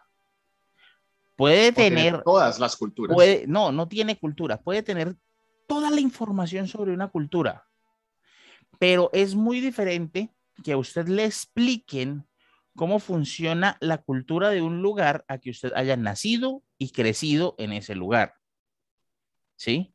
Así usted tome toda la información habida y por haber de todas las personas que viven en esa cultura y se la zampe a la computadora. La computadora no tiene cultura, la computadora toma decisiones. Sí, no.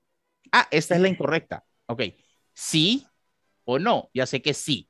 Siguiente pregunta. Por eso, ¿Mm? es que esa- ahí es a donde va mi punto. Esa es Lo la voy a razón responder. A la computadora, a la computadora Jorge, no. yo ahí lo voy a responder, lo voy a responder porque es que usted está tratando de resolver un tema eh, cualitativo con Machine Learning y el Machine Learning jamás le va a poder resolver un tema cuan- cualitativo, solo temas cuantitativos.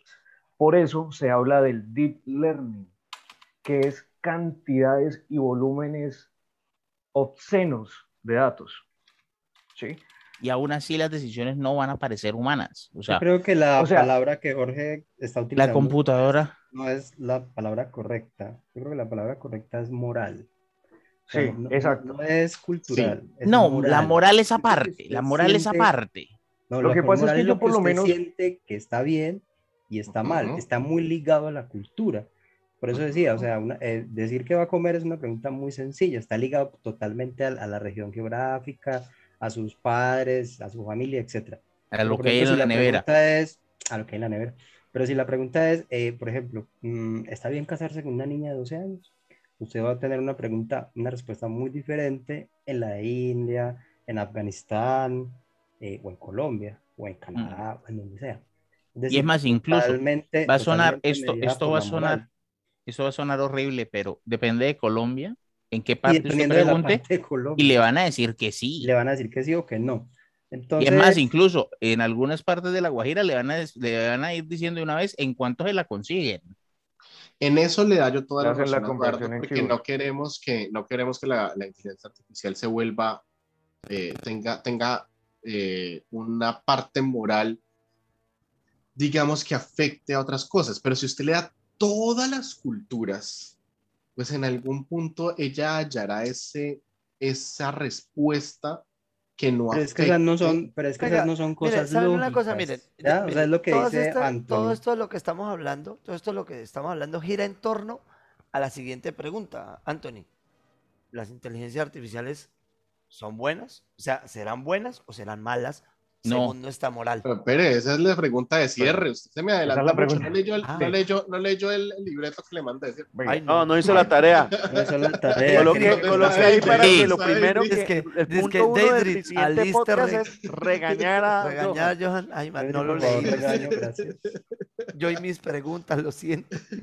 Ah, pero lo que decía, lo que decía Anthony, Anthony le respondía a Jorge, le decía es que no, no se puede, porque es que no se puede matematizar algo que no está matematizado. Entiendo. Ahí Y es está que la no se puede, es como usted matematizar el arte. Pero el o deep sea, learning- una computadora, No, pero- No, mentira, sí se puede, sí se puede. sí se pero- puede, el arte sí se puede. pero- el arte sí se Una puede. inteligencia Es la. Pero- apreciación del arte. usted la puede una- es correcto, una inteligencia artificial dice Por- que compuso la décima sinfonía de Beethoven. Dice. Ya, eso dicen los que hicieron la inteligencia artificial y la pusieron a hacer ese trabajo. Muchos músicos dirán, eso, eso no es verdad.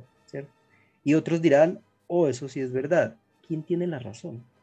No se puede determinar, porque eso es apreciación.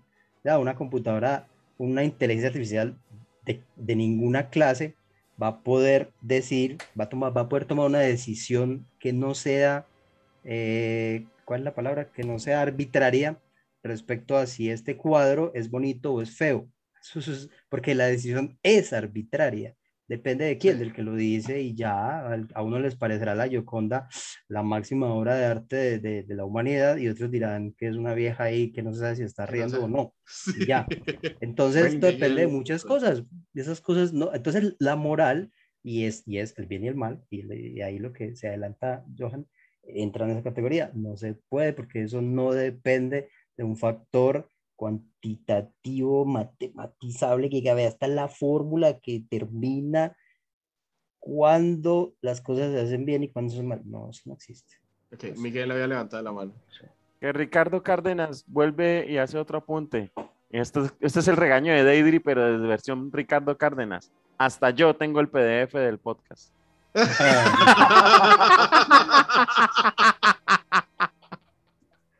Buena, Ricardo. Esto- Venga, ok, ¿y cómo llegó eso a de Ricardo? decía- Hay Yo no sé. filtración, hay filtración. Situaciones. no es que Anthony sí, no, lo- decía la- que- los demás sí lo leímos. Sí, sí. Anthony nos decía que, ok, el, el deep learning sí podía llegar a un nivel cualitativo Claro. y no cuantitativo. Claro, lo que pasa es que, a ver, nosotros estamos hablando y estamos categorizando eh, el- la inteligencia artificial como algo, eh, un estándar mundial, por decirlo así. La IA no es una ISO 9000, que es algo a lo que todo el mundo se tiene que regir, ¿sí? La IA es algo demasiado personalizado e inclusive yo le puse el ejemplo a, a Daniel con el tema del celular este de Huawei, que puede ser el mismo celular y lo pueden tener 100.000 personas diferentes, pero ese celular va a funcionar de manera diferente porque cada persona lo usa de manera diferente. Por lo menos en el caso que, que pusieron anteriormente de que si es legal o no casarse con una niña de 12 años, aunque sea permitido en grandes partes de nuestra cultura, ¿sí? la constitución colombiana es muy clara, no se puede. Y ahí la, o sea, el máximo exponente para determinar si algo es bueno o no es bueno es la legislación de cada territorio. Usted no quiere que una computadora se rija por leyes. O sea, es que de nosotros vacíos no- o legales. sea, a ver, No, no, no, los vacíos legales valen espere, huevo, ¿no? Espéreme, espéreme, Jorge, porque es que aquí es a donde yo quiero llegar. Nosotros vemos la inteligencia artificial como que la vamos a poner de juez, que la vamos a poner de piloto, que la vamos a poner de todo. No, la inteligencia artificial no es algo que va a sustituir a un humano, jamás y nunca. La inteligencia ar- artificial es una herramienta que va a ayudar al humano a conseguir cosas que hasta el momento no ha conseguido. Eso es lo que sucede, o sea, yo no voy a decir, eh, voy a ir a un juzgado, voy a colocar un computador gigante y ese computador va a escuchar al fiscal y al abogado defensor y va a tomar una decisión con base en la constitución. No, eso no es así. ¿Que, ¿Con qué nos puede ayudar la inteligencia artificial en un caso de estos? Recolección de pruebas. Cada día es mucho más visible cómo los medios magnéticos sirven como prueba. Huellas digitales, ¿sí? registros fotográficos, eh, bueno, hablemos de multimedia para encerrar eh, todo tipo de contenido, sirven como evidencia de un delito, de un crimen. Ahí es donde entra la inteligencia artificial, no a determinar si es culpable o es inocente. Entonces, no desviemos el uso original que se le da a la inteligencia artificial por lo que nos venden a nosotros en, las películas. Porque uno de los temas era eso. ¿Qué expectativa nos genera a nosotros una película que muestra inteligencia artificial con lo que realmente es la inteligencia artificial? Ok, sí, ahorita al cierre vamos a hacer un paralelismo muy interesante con esto. Ya casi vamos para el cierre, señores. Quiero comentarles algo, eh, algo que ya les había dicho antes, pero para las personas que, que no han escuchado esta parte. Eh, resulta que yo hice una pregunta en general y se las hice a todos en ese grupo, excepto a Anthony. Ahorita se la voy a hacer a él. Y la hice también en Facebook, eh, la hice también en Reddit, la hice también en varios puntos porque quería ver la respuesta. La pregunta es la siguiente. Si una inteligencia artificial no entremos en detalles si se puede o no se puede, pero si una inteligencia artificial desarrollara conciencia de sí misma, o sea, dijera yo existo, yo soy, yo siento, así se ha desarrollado o emulada, ¿tendría esa inteligencia artificial el derecho a la vida? O sea, a no ser apagada porque desarrolló conciencia. Es decir, tiene lo que podríamos llamar vida. Muchas personas me dieron respuestas muy, muy variadas. Johan, por ejemplo, me dijo que sí, que, es una, que el desarrollar conciencia es una de las cosas, eh, uno de los hitos más importantes de la humanidad, que es eh, algo único en este universo y que alguien más lo logre hacer eh, o algo más lo logre hacer, es de por sí algo tan importante que apagarlo sería un crimen. Pero muchos otros coinciden, creo que Johan es casi que el único, si no creo que Miguel también lo apoyó, en que sí debería tener derecho a la vida, pero el, prácticamente el 98% de las personas en general decían todo lo contrario. La respuesta era, hay que apagarla. ¿Cómo se le ocurre? Nos va a matar a todos. Es que no se vieron Terminator. Eh, bueno, muchas referencias a películas, definitivamente. Eh, pero en general, todas estas respuestas iban enfocadas hacia el miedo. Incluso creí que la edad iba a influir un poco en las respuestas, entonces quise hacer la pregunta a personas más jóvenes. Si voy a tomar el rango de edades de 15 años para abajo, la respuesta es rápida. Sí tiene derecho porque está viva. Pero creo que hay un punto que yo les decía en ese momento y es la poca habilidad que tenemos a esa edad de tener una consecuencia o ver más allá de lo que puede suceder. Después de ese punto, Después de esos 15 años en adelante, la respuesta casi toda en general es no. No debería tener derecho a la vida. Es más, si es posible, apáguenla ya. Es más, una de las respuestas, porque me llamó mucho la atención, me pareció muy chistosa, es la inteligencia artificial, si toma conciencia, tiene derecho, si acaso, a barrer mi casa y eso, si es de noche y no hace mucho ruido, ¿cierto, Eduardo? muy, muy chistosa además la respuesta. Bueno, el caso es, no, la gente le da miedo, le da miedo realmente que tome conciencia, pero sobre todo que nos supere y que quiera acabar con nosotros. Por lo tanto, en general, la gente cree que una inteligencia artificial con conciencia no tiene derecho a la vida. Pero habiendo sesgado de pronto la respuesta, le pregunto a Anthony, ¿tiene derecho a la vida? Yo sé que es más filosófico que, que de sistemas, pero ahí está mi pregunta. ¿Respondo sí o no o puedo argumentar? Argumente. Argumente. Ok. Para mí tiene derecho a la vida. Y voy a argumentar. ¿Por qué tiene derecho a la vida? Nosotros hablamos del principio de la vida desde el momento de la concepción. La concepción puede ser dada, eh, pues obviamente como la conocemos nosotros de manera biológica, pero es que también estamos hablando de una creación la concepción es una creación y nosotros estamos creando artificialmente una vida. Jugando a ser dioses. Sí, que puede tener su consecuencia, puede que sí, puede que no, no lo vamos a saber nunca hasta que no lo hagamos, pero es el mismo riesgo que se corre con un niño que los papás lo dejan todo el día en la calle, aprende a ser un tipo malo, llega un día, saca un fusil, entra a una escuela y asesina un poco de niños. Y era un humano. ¿Sí? O sea, es el mismo riesgo que estamos corriendo. Si lo corremos con un ser humano que asesina a otro por X o Y razón, ¿por qué no podemos correr el riesgo con una máquina que nosotros fácilmente podríamos apagar con un interruptor? Ahora, si, es, si lo consideramos una vida y consideramos que esa máquina tiene conciencia, esa máquina también puede aprender moral, puede aprender ética, puede aprender de valores y también se va a sujetar a, a todos sus deberes y obligaciones como un ciudadano. Es mi concepto, es mi percepción. Y Un pues, utópico, pero está chévere. Yo- Ok, entonces, a las personas, perdón, yo, Jorge, a las personas que quieran responder esa pregunta, los invito a ponerlo en comentarios en YouTube, correo electrónico, mentiras, verdades y otros cuentos, arroba gmail.com. Eh, estamos, recuerden, en Spotify, YouTube, Podimo, Facebook. Facebook. Pueden comentario. MySpace. No, ya no. Esta pregunta quería- es una de quería- las preguntas más interesantes en respuesta que eh, he tenido. Es decir, las respuestas fueron muy variadas en un principio hasta que empezaron a tomar todos el camino del no. Daniel, Yo, yo quería, yo quería anexar otra cosa y es que nosotros tenemos que entender, y yo creo que aquí Joan me va a dar la razón, y es que debemos entender que en el universo hay una gran variedad de vida, muy diferente a la nuestra. Entonces, o sea, no podemos eh, negarle la existencia a algo simplemente porque lo desconocemos.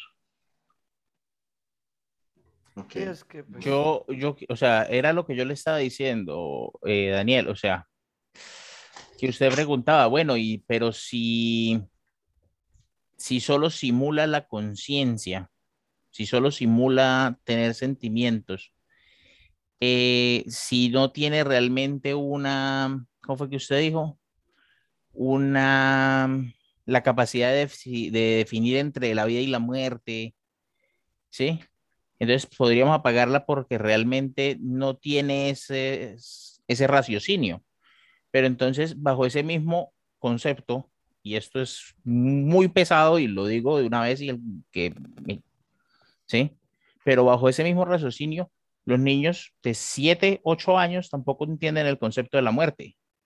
mi hija de 17 años, sí. Y de 4, Ah, no, esa sí no tiene ni idea. Ah, bueno, y entonces eso significaría que si podemos apagar la máquina porque no tiene el concepto, entonces también podemos apagar niños. Pero es que son de nuestra especie, pues. No pasa nada. No pasa nada. O sea, es que el concepto es el, el concepto es el mismo. Como no tiene el raciocinio, podemos apagarlo. Pues sí, Pero yo le dije. Es más, puede es más, yo, lo, yo, lo- yo asumir- no, yo no voy a asumir quitar el bastante- concepto. Se puede asumir con bastante seguridad que- que... lo tendrán en algún momento. ¿Se puede asumir eso con la máquina? Me- vean, ¿por qué vean esto. esto Eh, o sea, yo lo voy a, lo voy a cambiar.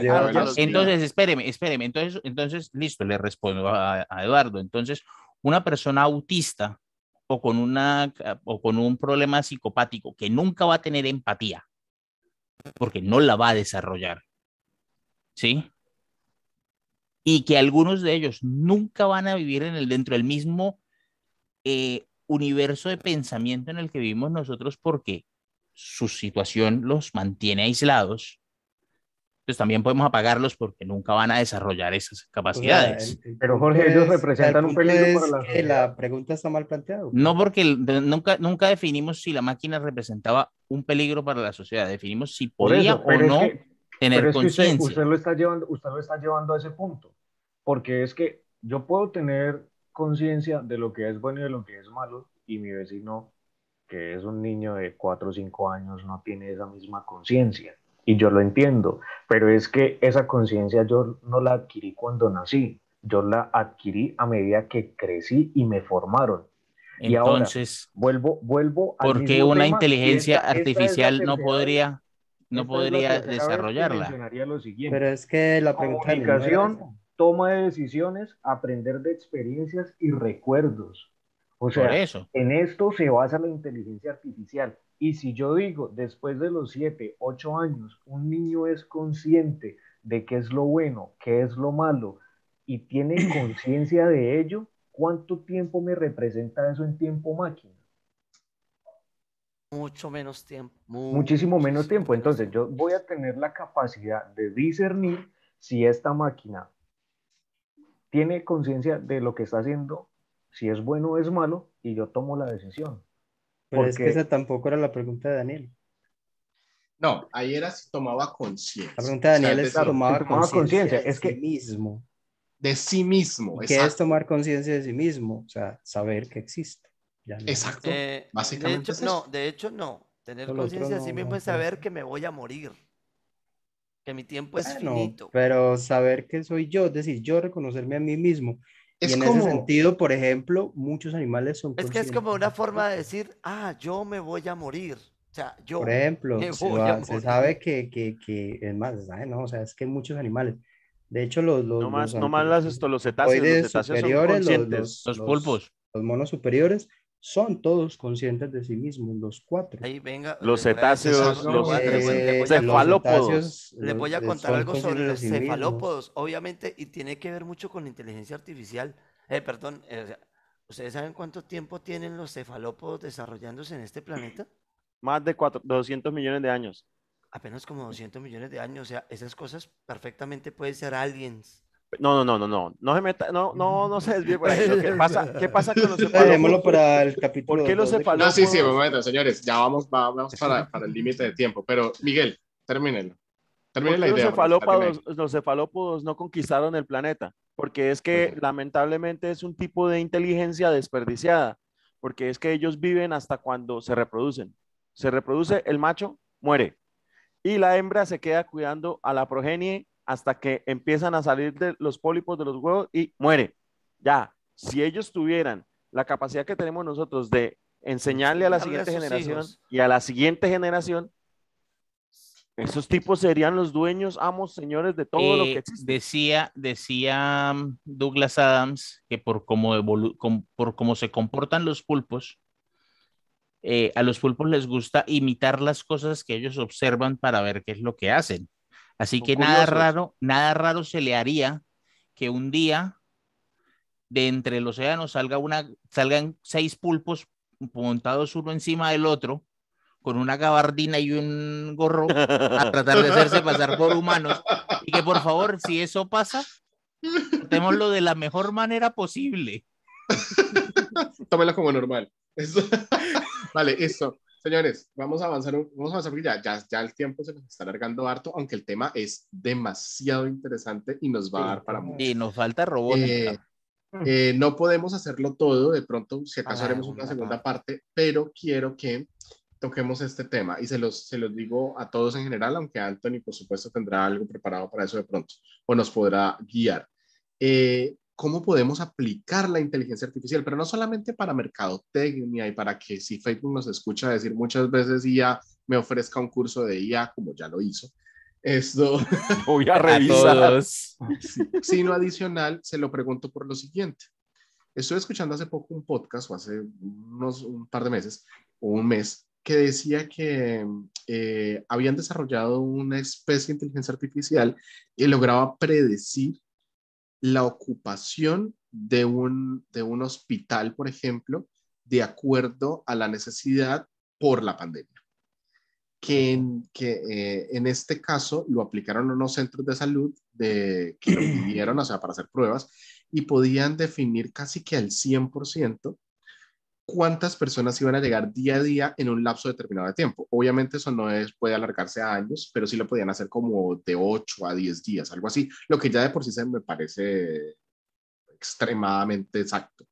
Eh, hicieron la prueba y definitivamente el día que decían que llegaban seis personas, llegaban seis, el día que decía que, decía que siete, siete, y así sucesivamente todos los días le pegaron el número. Incluso un día en el que no habían llegado la, la cantidad de personas que habían planeado, estaban como aburridos, como que bueno, pero le pegamos casi todos los días, todo bien, y justo antes de las 12 de la noche llegó el último paciente y completaron lo que se había predicho. O sea, que en esa prueba, que fue solo una y fue por un pocos días, tuvieron un éxito del 100%. Es una prueba. Obviamente los datos son muy pocos y no se puede saber si puede aplicar para todo el mundo. Pero eso en medicina y en qué otros lugares importantes se puede aplicar la inteligencia artificial. No sé, el que quiera hablar. De hecho, la medicina es uno de los campos en los que más se dice que vamos a avanzar rápidamente porque pues básicamente los doctores, o sea, los de diagnóstico son los primeros en desaparecer porque pues como ahí tenemos la memoria, lo que sea Anthony, o sea, ya li- literalmente la máquina sabe cuáles son los síntomas que presenta una persona que tiene determinada enfermedad y, ah, usted lo que tiene es esto y de eso, eso ya existe. Por y no se favor. equivocan. Y no se equivocan. Pero es que usted en Google coloca los síntomas. Todos tenemos Google cáncer. Es cáncer de morir de cáncer. Todos tenemos cáncer según Es que Google. usted, está, usted está enfermo de pena de muerte. Pero ustedes sabían que Google, por la información que tiene de nosotros, es casi que capaz de decirnos en qué edad nos vamos a morir. Bueno, yo, le- Ah, yo lo sea, a- Ni siquiera un examen genético puede decirlo. Pues eso es un, es un Pero- tema real. Pero Miguel, No, no, hay, pues tengan en hay un que algoritmo de inteligencia artificial que crearon en ¿Dónde se le, pre- España. ¿Dónde le pregunta uno? es, que es que a mí me gusta cuando ese tipo de cosas salen al aire. Yo siempre digo, hasta aquellas personas que creen en el destino se fijan muy bien a los lados cuando van a cruzar una calle. Claro, obviamente hay accidentes y todo, pero, pero ellos pueden determinar más o menos a qué edad puede usted morir de acuerdo de si usted busca recetas de chicharrón todos los días o si usted busca recetas de ensaladas todos los días. Obviamente ya ahí determinó más o menos. No busca recetas. Jorge, ¿usted qué busca? yo no busco No, pero- recetas. Pero ¿por qué? Busca? Funcos. Funcos, Funcos, Funcos, Funcos, Funcos. Por ejemplo, Jorge pueden, pre- pueden predecir que, que va a quedar en la ruina. exacto, entonces pueden predecir que No, eh, porque es como el, es como el es una mala Ya que los Funkos bajen de inversión. precio. Él quiere comprar todos los Funcos para que después no haya ni él sea el único vendedor de Funcos. Hay cosas que son. De hecho, de hecho la mitad de esa hacemos- colección me la paga otra gente, pero eso es otra historia y después les cuento. Ok, no queremos Un saberlo. podcast, un podcast completo para eso. No, por eso no hay- puede salir al aire. Sí, sí. Uy, Dios.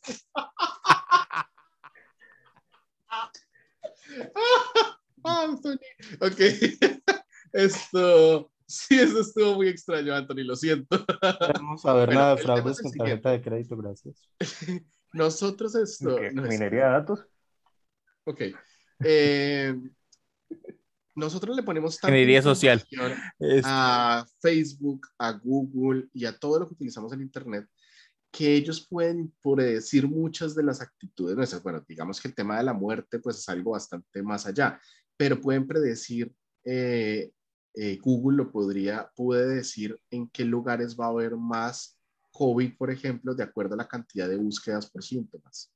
Pues son Eh, modelos probabilísticos nomás. Sí, eh, es que ahí, ahí iba a llegar yo, Daniel. Estadística. Google solo puede dar información en cuanto a modelos probabilísticos. Todo lo que esté basado en estadística, modelos de regresión lineal múltiple, que fue lo que mencioné hace, a- hace un momento. Todas esas variables cualitativas de un sector eh, determinado es lo que utiliza Google para dar sus predicciones. Y eso, en últimas, es, o sea, el uso menos apropiado que le estamos dando a la inteligencia artificial. Yo le voy a poner un ejemplo que me impactó a mí muchísimo y que vi hace aproximadamente como dos meses, que está sucediendo desde hace casi 10 años en España. Tienen un software que es capaz de predecir en una persona de más de 20 años si va a sufrir de Parkinson o Alzheimer solo viéndolo caminar. O sea, le voy a, le voy a dar todo el El- contexto. Resulta que todos estos médicos eh, son neurólogos. Dicen que, o sea, la experiencia que ellos tienen en el área les permitía ver a ciertos pacientes cuando caminaban o cuando hacían ciertos movimientos y tenían ciertas facciones que podrían estar sufriendo, de esta enfermedad. Entonces los mandaban a hacer los exámenes y los exámenes arrojaban que sí iban a sufrir o ya estaban sufriendo Parkinson o Alzheimer en un grado mínimo. ¿Qué hicieron ellos? Agarraron toda esa información, todos estos datos que son cuantitativos, los metieron a una máquina y esa máquina, por medio de una cámara, es capaz de ver caminar a una persona y decirle, hey, usted en 5 o 6 años va a tener Alzheimer usted en tantos años va a tener Parkinson. Eso es un uso de la inteligencia artificial magnífico. O sea, estamos avanzando en ciencia y mejorando la calidad de vida de las personas por medio de un modelo matemático que utiliza eh, relaciones cualitativas. Imagínese usted esa vaina. A mí me parece, a mí me parece un uso nefasto. es como el selector de, terriblemente de pan japonés. Si, si hubiese una cura para el Parkinson o para el Alzheimer, me parecería genial, pero no la hay. Pero es que Lo último Félix, que yo lo que quisiera, pasa, lo último que yo quisiera con 42 años es saber que a los 50 voy a tener Alzheimer. Porque sabe qué va a pasar en esos 8 años, no voy a vivir nada. Pensando que a los 50 voy a tener Alzheimer. Félix, pero es que una cosa es En- de verdad, hacer de- nada. curar, de- no, es que debería una cosa es que a los 50 curarlo años le va a olvidar. y otra cosa es prevenirlo. O sea, es que el Parkinson y el, y el Alzheimer pueden ser como un cáncer, que ya cuando estallan no hay nada que hacer. No, es que Pero ni si- siquiera se saben cuáles son las causas. O sea, los médicos no, no saben cuáles son las causas todavía ni de ninguna de las dos. No son tratables, no hay ningún tratamiento. O sea, no hay nada. Bueno, es de una hecho, sentencia. de hecho, Venga, la venga, máquina no, de en ese sentido, eh, diferente, diferente, eh, que le útil a dar, por ejemplo, le pudieran a forma- usted hacer un escaneo y le dijeran, usted va a sufrir de cáncer en el colon. Para sí. eso, Entonces, para eso y ahí- otra cosa, y esperen que voy mi cosas. cuento. Y llegará un pero punto en el que tengamos la cura del, del ahí se puede hacer Alzheimer. cosas, pero uy, Félix, yo no sé si usted- tener esa usted conoce- cuando no hay nada que hacer. Pero es que yo no sé si usted conoce, ya hay unos, eh, unos sensores electromagnéticos que le pegan a las personas con Parkinson y disminuye los tics. Sí, Eduardo, ahí sí tiene toda la razón, Anthony. Es que, por ejemplo, eh, eh, la abuela de un amigo sufría de Parkinson y la operaron y le disminuyó el tema del Parkinson. Lo operaron pero es que antes, el Parkinson es una enfermedad degenerativa del sistema Sí. nervioso, es decir, pero le cura. Claro, pero es que muchísimo. disminuye Y lo, o sea, y lo hablo comparado con mi abuelo, perdón, lo hablo comparado con mi abuelo que tuvo Parkinson y no se hizo la cirugía. Y la calidad de vida de la señora, comparada con la calidad de vida de mi abuelo, que era prácticamente la misma edad, después de la cirugía, era mucho mejor la de la señora que la de mi abuelo. Porque al final mi abuelo ya el Parkinson no lo dejaba ni hablar. O sea, Ahora, yo no digo que sea el mismo nivel, pero, pero se parecían mucho y de algo habría servido si mi abuelo tal vez hubiera sido diagnosticado mucho tiempo antes y se hubiera hecho la cirugía. Es decir, Ahora, a los 80 años Dice- probablemente nadie De hecho, operarse. dicen que gracias a la ingeniería robótica, a la nanotecnología, a la bioingeniería y a la inteligencia artificial, o sea, al, al ritmo que vamos, en menos de 50 años habremos encontrado la cura a literal todos los males que sufren los seres humanos. Le faltó, Al le ritmo faltó que vamos, le al faltó ritmo un que factor vamos. ahí, le faltó un factor importante, ¿Cuál fue? la plata. Sí, pero, No, en serio, no va a ser para vamos, pobres. sí, o sea, al ritmo, No, no, al no. ritmo que vamos, al ritmo que vamos, en menos de 50 años, literal, Y cuando digo no va a ser para pobres, es que no va a ser para ninguno de nosotros. Sí, o sea, así como ahorita puedo hacer que mi hijo nazca con ojos de color y pelo de tal y piel de tal y no sé qué, o sea, eso es para gente con plata. O sea, en 40, 50 años. Ahora hay un podemos punto ahí. Eduardo, y es que Eso, en la... es, O sea, que mi hijo nazca con pelo. eso es de, de favor, los, que no de vaya a quedar calvo. oscuros de la tecnología. Venga, pero ¿qué tiene malo ser calvo? Ah, no, y de este momento ya, ya van dos en el grupo, está aumentando la calvicie. Le va a tocar a usted ¿Cuál bajar. es el otro calvo? Aquí no hay más calvos. Esto... quítese la cachucha, por favor. Demuéstrelo. Venga aquí, pero usted, demuéstrelo. Ahí está, ima- imagíneme calvo, ahí está, imagíneme calvo. Bueno, Bueno, A mí, este, a mí no me importaría caso, que mi hijo salga calvo siempre y cuando Perdón, tenga les digo una cosa con el tema de la vida larga. genio No, no, pero los calvos de La- este podcast se ven bien. Ok, eso, muy bien. La- Tiene que en ser el de apunte economía- gay. En temas de economía, ¿Cuál la cantidad de gente que vaya incrementándose en, en la Tierra es importante para la economía. Es decir, si la cantidad de gente se va disminuyendo, que además hay una, hay una predicción de que para el 2100 la cantidad de gente va a ir, va a ir desescalando, eh, eso es un problema realmente grave para la economía, porque las, la, el movimiento económico va a ser menos y de alguna forma se va a afectar la economía mundial. Entonces, que la gente viva más, a lo mejor no puede ser eh, necesariamente solo, al principio sí, solo para las personas más millonarias, al final puede que simplemente se disminuya la cantidad de niños que nazcan y siga incrementándose la cantidad de personas que vivan por más años, que además es lo que puede pasar. Volviendo al tema de las la predicciones. Volviendo al tema de la IA. volviendo al tema de la IA, eh, hace poquito yo estaba leyendo un caso que me dio muchísima risa, que fue el caso del selector de panes en Japón. Es una vaina loca. Resulta que una Es empresa, Japón. una empresa que tiene 50 años haciendo pan en Japón, llegó al problema de que a los japoneses no les gustan las- la comida empacada Pero si usted no empaca su comida, no le puede poner un código de barras y por lo tanto no lo puede escanear. Entonces, ¿cómo hago para vender el pan sin empacarlo? Pero ¿cómo hago para poder hacerlo en masa? Entonces le pagaron a unos ingenieros de sistemas que ¿En duraron masa de pan o cómo? en masa de cantidad. Ah, Entonces, eh, le duraron 10 años tratando de desarrollar un software que pudiera identificar cada tipo de pan sin equivocarse, para que el cajero solamente tuviera que voltear la, la canasta, los panes pasaran por entre frente de las cámaras y al final daba el total. Qué bien. ¿Mm? Sencillo, fácil, ¿no? Bueno, no, no fue fácil, fue re complicado y esos pobres Sigo viendo eh, programadores casi se matan haciéndolo. Al final lo lograron. La empresa casi se, la panadería casi se quiebra dos veces. Eh, sostener a los programadores se convirtió en un problema, pero al final lo lograron. ¿Mm? Y el software debutó y fue maravilloso para vender pan. El problema fue que después alguien en una ferretería dijo, oiga, pero si esto detecta pan, ¿puede servir para detectar tornillos? Porque es que yo vendo tornillos al por mayor.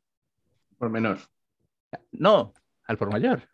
Entonces, yo, no vendo las cajas. O sea, yo agarro y tengo que voltear las cajas y tengo que saber cuántos tornillos están saliendo de cada cual estoy vendiendo. ¿Sí? Entonces, dijo el tipo, pues sí, es una base de datos gráfica y podemos modificarla y puede funcionar. Y entonces alguien dijo, venga, o sea que en teoría, si yo le muestro un flujo sanguíneo a esto, esto puede identificar hay células cancerígenas dentro de la sangre. Y lo modificaron y efectivamente ahorita puede identificar con un 98%, si no estoy mal, de precisión si usted tiene cáncer y qué tipo de cáncer tiene solo con una muestra de sangre. Increíble. Es Increíble. ridículo. O sea, es, es absolutamente O sea que increíble. En esta pregunta, por lo visto, el uso de la medicina es creo que el, lo, el tope del tope de lo que podemos utilizar en la inteligencia Por ahora. La moraleja de la historia es que está bien que una panadería financie 10 años de investigación en IA, Porque eso se la pueden vender a una clínica. porque al final van a resultar curando el cáncer, al menos detectándolo. No, sí, Bien. pero mire que, no, pero mire que lo digo en chanza, pero es en serio, o sea, ¿quién se Sí iba a hay- imaginar Sí. el, el Nadie. final? Nadie, O nadie, sea, nadie. el- el- el- y menos los de la panadería. o sea, Y no, pensando- no, es que yo, yo me imagino, yo me imagino que ni siquiera los programadores, o sea, los Ni- tipos ni cuando estaban siquiera, haciendo o sea, ni solo pensaban en pan. Lo importante que es la investigación, en ese caso es investigación aplicada, pero lo importante que es la investigación, o sea, uno no sabe realmente esa vaina a dónde vaya a finalizar, dónde vaya a terminar. Bueno, entonces ahora sí vamos para la última pregunta para Anthony. Vamos a- ¿A qué edad se le cayó el pelo? No, es para hacer comparaciones. A los 20. Ah, o sea, se le cayó es- antes que a mí. Ok. Sí. Eh, ¿Hasta dónde va a llegar esta inteligencia artificial? ¿Cuál es ese límite que tenemos? ¿Y vamos a llegar o nos van a acabar los robots antes de que nos demos cuenta? Pues, a ver, ¿hasta dónde pretende llegar la tecnología? Es- la tecnología, la IA. La, la IA, la IA, perdón. ¿Hasta dónde pretende llegar la IA? Eh, bueno, es una respuesta bastante difícil de dar, ¿no? De dimensionar, porque ahorita estamos en el año 2021 y tenemos una proyección 50, 100 años, pero no sabemos en el transcurso de estos años cómo evolucione la, la tecnología y qué tantas cosas nuevas se puedan hacer. La IA desde un principio se planeó como una máquina inteligente capaz de percibir y razonar. En teoría, esa es la base de la IA. ¿Hasta dónde puede llegar? Yo creo que eso depende mucho del uso de cada persona. Y el ejemplo más claro es lo que decía Jorge. Yo utilizo 10 años de mi tiempo, dedico 10 años de mi tiempo para solucionar un tema de panes y termino solucionando un tema de cáncer. Entonces la aplicación es Porque a alguien se le ocurrió usarlo en tornillos. exacto. Ah, sí, o no sea, olvidemos los tornillos intermedios. Sí, el ferretero también tiene mucho que ver, no le vamos a quitar mérito. Eh, y ese es el punto, o sea, la, la IA puede ser una herramienta, no, de hecho no puede ser, es una herramienta de doble filo, porque se puede utilizar, bien sea para hacer cosas muy atroces, como puede ser utilizada para el bien y, de ayuda a la humanidad, más que todo en temas médicos. O sea, creo que el tema médico y el avance médico va a ser eh, lo más importante en este siglo, en este siglo que vamos a vivir. Todos los avances en, en, en inteligencia artificial en, en el campo de la medicina, más allá pues eh, la automatización, la domótica y todo eso, que es un tema un poco más extenso que este, eh, es lo que, lo que año a año iremos viendo hasta dónde podemos llegar con las limitaciones que tenemos hasta este momento. Y Porque entonces mi pregunta, mi pregunta termina en, ¿va a volverse un Skynet o es solamente un tema de, ciencia ficción? Es decir, ¿puede volverse una inteligencia artificial que quiera pelear contra nosotros por el dominio mundial? ¿O cree usted que no, que más bien todos los desarrollos van apuntando hacia solamente ser nuestros esclavos digitales? No, no, o sea, no van a ser nuestros esclavos digitales, van a ser un aliado, una mano derecha, pero el riesgo es inminente, o sea, sí puede volverse un, peligro y dominarnos a todos. Por ejemplo, yo digo eh, Corea del Norte. Imagínense usted a esos manes con toda una potencia en inteligencia artificial para la guerra. ¿No? O sea, Pero lo usaría pronto- como herramienta. Mi pregunta y es, ¿podrá tomar Claro, esta? Claro, pero entonces a- al, al punto que yo voy es, ellos, digamos, lo utilizan para la guerra, ¿sí? Ya la máquina creció, nació, creció y vivió pensando en guerra. Ella automáticamente puede tomar la decisión de iniciar una guerra. Porque Entonces- Corea del Norte, si Corea del Norte está lejísimos de eso. Yo- yo- venga, Digamos, yo- yo- Estados Unidos está muy cerca de eso. Bueno, También vive, crece y se desarrolla a punto de guerra, sí. sí, No, pero ya, entonces, eh, eh, eh, entonces este, el punto eh, es, Ellos ya están combinando, porque es que de hecho OpenAI es, se cree, pues, o es, no sé, es casi un brazo de DARPA. Es, es eso, es un brazo de DARPA. Sabemos que es DARPA. Y, No, ¿qué es DARPA? Y DARPA es la agencia de Estados Unidos para el desarrollo de cosas que eventualmente pueden convertir en armas. tecnología. Y, y también ellos tienen otro bracito por ahí que es Boston Dynamics. Entonces, cuando junten a Boston Dynamics, porque es lo que van a hacer, ¿cierto? Cuando junten a Boston Dynamics con, con, con OpenIA, lo que van a tener son el soldado perfecto. Pues es que para allá van, ese, ese es su objetivo. Yo no estoy hablando aquí tonterías. Esa es la lógica. O sea, es la lógica. Porque es que ellos no van a meter un montón de plata para hacer una Open, para hacer una IA que juegue ajedrez, Go y Dota. Eso les vale, les vale cero. Ellos lo que quieren es una IA que aprenda a trabajar en equipo, que identifique objetivos. O sea, es que no es casualidad que juegue Dota. Dota es un juego de guerra, de matar. Entonces, eh, lo que quieren es, es eso, una IA que sepa a quién matar y a quién no matar.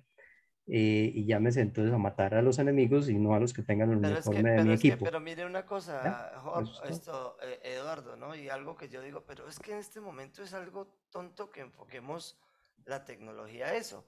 Porque, ok, sí, perfecto, podemos hacer los soldados perfectos, pero es que el tema de las guerras se acabó con Audio. las armas nucleares. Sí, o sea, ¿qué sentido tiene si los podemos más? O sea, por ejemplo, los rusos no tienen eh, ese tipo de tecnología, pues, pero tienen bombas nucleares, o sea, avánceme todos los soldaditos que usted quiera súper avanzados, tome a sus bombazos y se acabó esto. ¿Cómo las van a, cómo las van a tirar?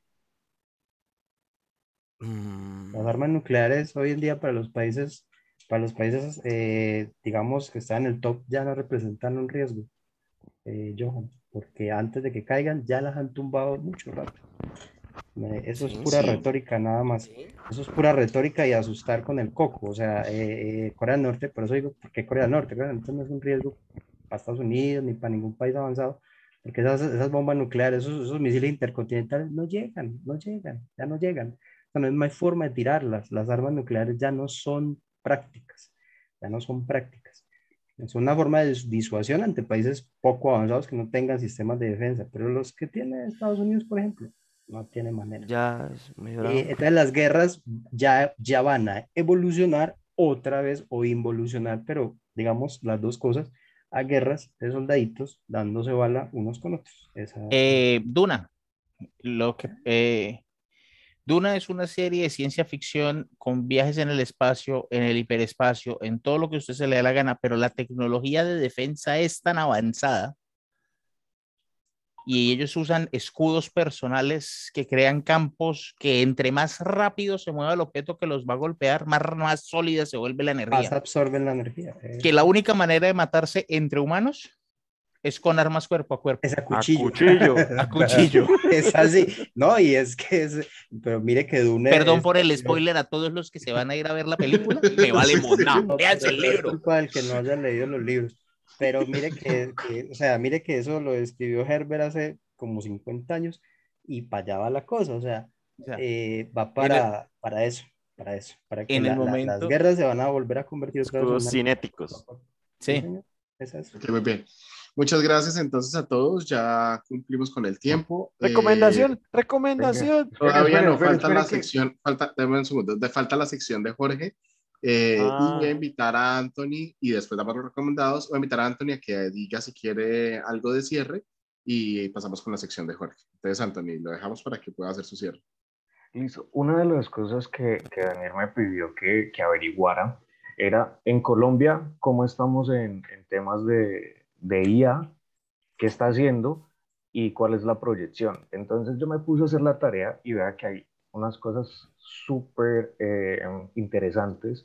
En Manizales hay, hay un parque de tecnología donde utilizan mucha tecnología, o sea, demasiada tecnología para el tema del agro y están por medio de, algoritmos, analizan las tierras para ver en qué momento van a estar mucho más fértiles y todo el tema de los cambios climáticos para proteger a los campesinos que están eh, en ese sector de, de un posible cambio climático que pueda arrasar con toda su, su cosecha Cosecha. y están eh, tratando eh, las, las semillas para que puedan ser más productivas. Eso es una vaina impresionante lo que están ha- haciendo ellos y todo por métodos de, de inteligencia artificial.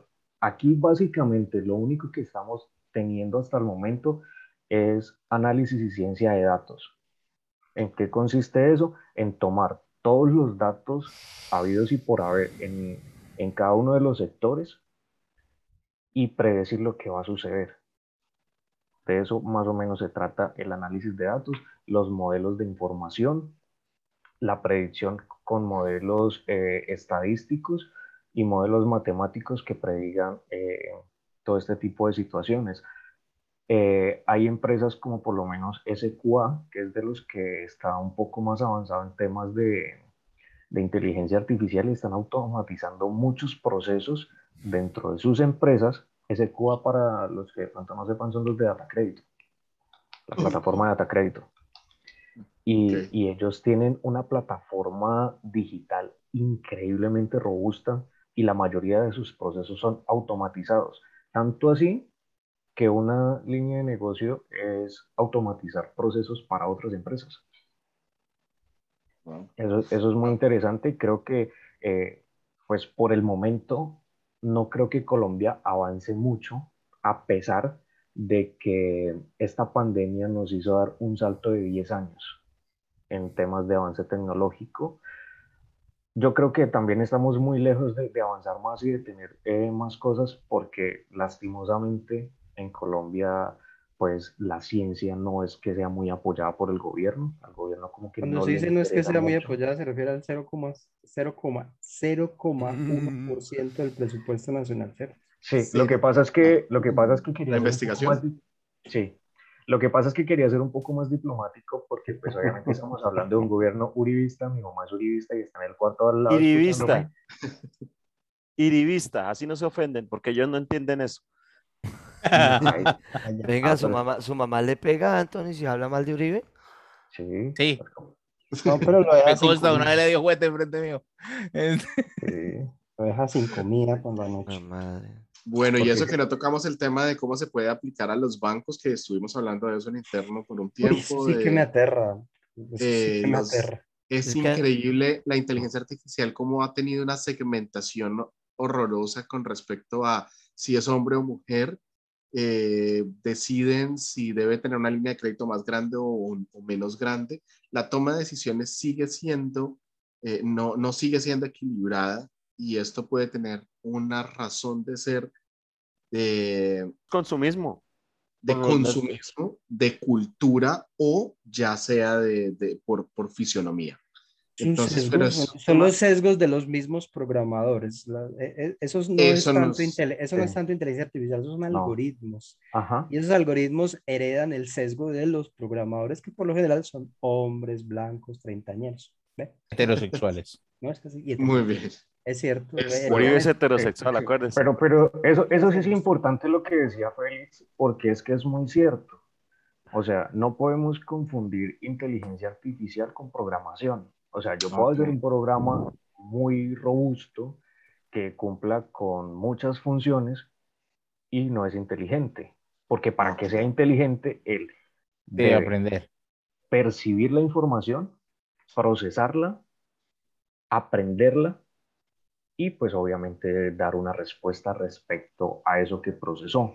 Pero lo importante es que la pueda percibir por él, que la pueda procesar, la pueda aprender, para que la próxima vez que llegue a una situación similar, él ya no tenga que hacer un proceso de, eh, de transformar un dato, sino una consulta en su base de datos interna y decir, ah, yo hace un mes vi una persona similar con las características iguales, no la voy a procesar, sencillamente voy a ver qué hice con la otra y pum, lo hago. Eso es un programa inteligente, un software inteligente. Y ahí radica la diferencia. Ok, sí, no, y no nos Bueno. adentramos en el tema del racismo. Pero bueno, señores, eh, ya estamos a, a tiempo corto. eh, creo que nos, a- nos alargamos un poquito más de lo que queríamos, pero es que el tema es muy... Tan raro. Sí, sí, sí. Pero ¿sabe por señores, culpa de quién? Porque no vino Deidre. Esto, señores, voy a ponerles acá algo que dijimos que vamos a estrenar y son las secciones. Ah, bueno, pero antes de eso, muchas gracias, Anthony, por habernos acompañado. No le estoy colgando, pero eh, ya vamos a hacer Pero el si quiere puede programa. colgar. No, no, no, no, no, puede estar con nosotros hasta el final, y, eh, pero muchas gracias por haber participado con nosotros. Le decimos que a las personas que nos escuchan y nos ven, que Anthony va a volver con nosotros para otros temas como ciberseguridad, si no estoy mal, y algunos otros eh, Sí, que sí, tengan que ver con En, en la primer, en la primera temporada un bacteriólogo se nos pegó como una bacteria, entonces aquí se nos puede pegar el de la IA porque pues... qué man.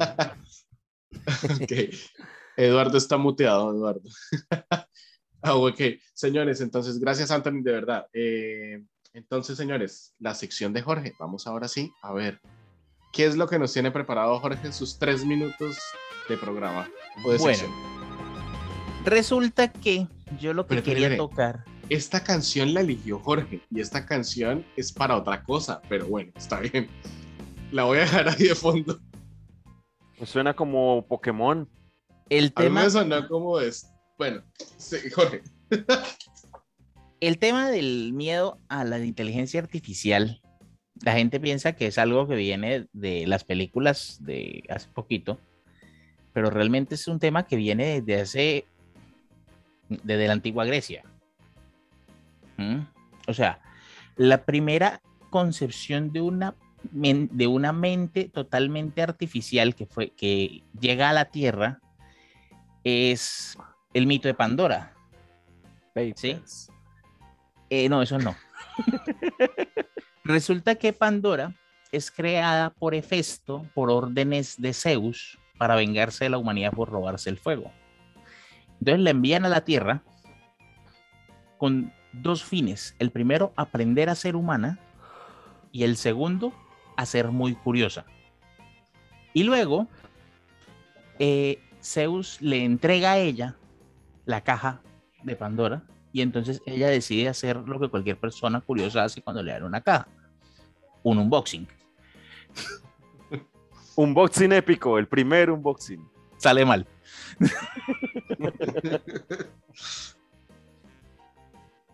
Esa primera idea es, Pandora no era una persona real, Pandora era un programa, era una idea que se vuelve humana y aprende a ser humana. Y esa misma idea viaja a través del tiempo. Y cada vez que un ser artificial llega a la Tierra, ¿sí? Es malo. Entonces, Pandora es mala. El... Tenemos las grandes inteligencias capaces de destruir el mundo que tenemos en el cine. Pinocho es malo. Tenemos, no porque Pinocho no es una idea, Pinocho es un pedazo de madera que decidió ser inteligente. Este. eh, mentiras. bueno, ni tan inteligente. Tenemos una cantidad de, de ejemplos en los que seres artificiales se nos convierten en un problema. Y esa idea nos la ha planteado la cultura una y otra y otra y otra y otra vez. Y esa, y esa madeja de hilo se ha ido haciendo cada vez más grande. ¿sí? Eh, recientemente, eh, la película Metrópolis trata de una inteligencia artificial. Tenemos eh, Blade Runner en las que la gente persigue este, inteligencias artificiales dentro de androides que se hacen pasar por humanos por el miedo a que aprendan a tener sentimientos y entonces puedan reemplazar a los humanos. Eh, tenemos la todopoderosísima y muy mentada en este capítulo Skynet, que mató a toda la humanidad excepto a John Connor y su pequeña bandita de pendejos. Tenemos al arquitecto y su Matrix, que esclavizó a toda la humanidad para usarla como memoria RAM. Tenemos una cantidad enorme de ejemplos y en literatura hay otra cantidad igual de grande. Entonces, cada vez que usted le dice a alguien, es que esta máquina es capaz de aprender y de entender, usted no le puede pedir a la persona simplemente, no, confíe en ella, porque durante los últimos 4.000, 5.000 años de historia hemos estado diciéndole, si una idea aprende a pensar como humanos, es mala. Y ese es el problema. Tenemos, un, tenemos una idea de que las inteligencias artificiales nos van a matar que viene desde antes de que decidiéramos que eran inteligencias artificiales. La pregunta es por qué. Prejuicio. ¿Por qué? Muchachos, yo los dejo. Ahora sí. Ya, ya nos. Déjame un segundo, Johan, no se vayan todavía. Muchas gracias, Jorge, muy, muy interesante. Ok, entonces, ahora sí, pregunta de cierre. Uy, ya nomás, ya, ya, ya duró tres, tres ciclos duró la canción. Esto, pregunta de cierre a todos. Eh, recomendado, recomendado, película, libro, lo que quieran recomendar de inteligencia artificial. Entonces, de arranque, levanta la mano primero eh, Eduardo o dijo no. No, estoy boleando esto. Bueno, Yo voy a recomendar una película basado en Una una corto, de las corto. reglas que dijo el señor Anthony, la de no tener relaciones amorísticas con una máquina. La. Por ende, la película que recomiendo es Ex Máquina. No voy a decir nada, véanla. Ok, muy bien, Muy chévere. buena. Esto, Johan, recomendado. Libro, película, obra de arte. Mm, pues yo recomiendo. Véanse las Animatrix. Yo se la recomendé a usted. Véase las Animatrix, la 1 y la 2. Véanselas. Uy, perdón. Casi les estallo los oídos a todos. lo Eh. Anthony, ¿has visto las Animatrix, la 1 y la 2? No, Véase las Animatrix, la 1 y la 2. Ush, loco, qué, qué fasada, yo.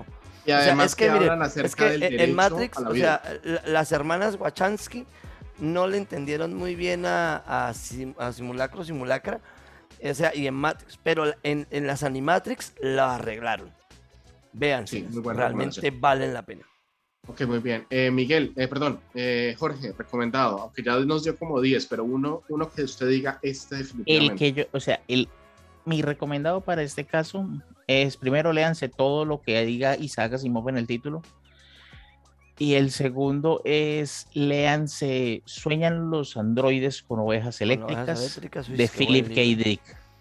Si lo necesitan, lo tengo en Y es PDF. excelente. Páselo, Oiga, compre los páselo, páselo.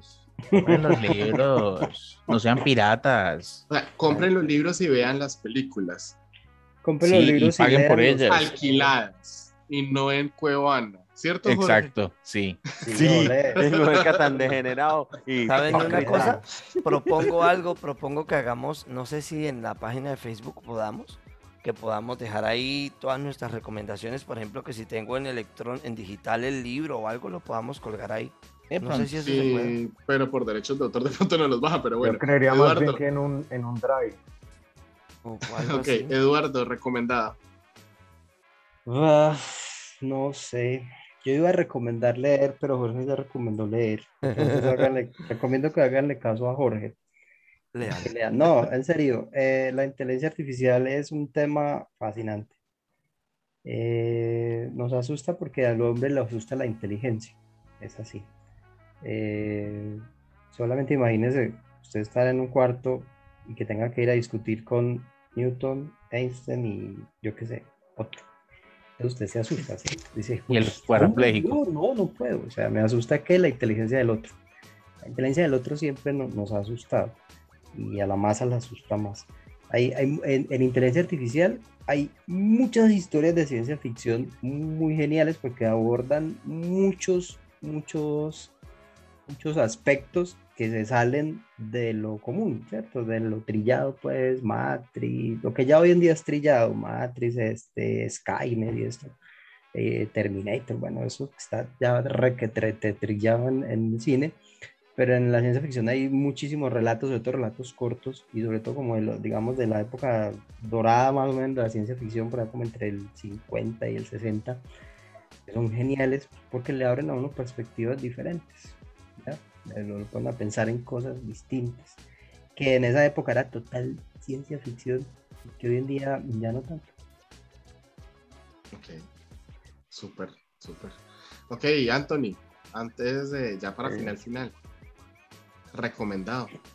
Bueno, hay una película que, o sea, creo que le puede servir mucho a las personas que de pronto nos estaban escuchando y no tienen mucho conocimiento acerca de inteligencia artificial. Una película de Steven Spielberg que casualmente se llama IA. Eso, no, eso es Pinocho. Peliculón. Peliculón. Es una película muy buena, ¿no? O sea, A mí me parece que a mí me parece Pero- que ayuda a entender muy bien el concepto de inteligencia artificial para una persona que de pronto no está tan inmersa en ese mundo. Sí. Es verdad porque fue la primera película que vi de inteligencia artificial como tal y me gustó, me gustó en su momento. Ahora ya no tanto.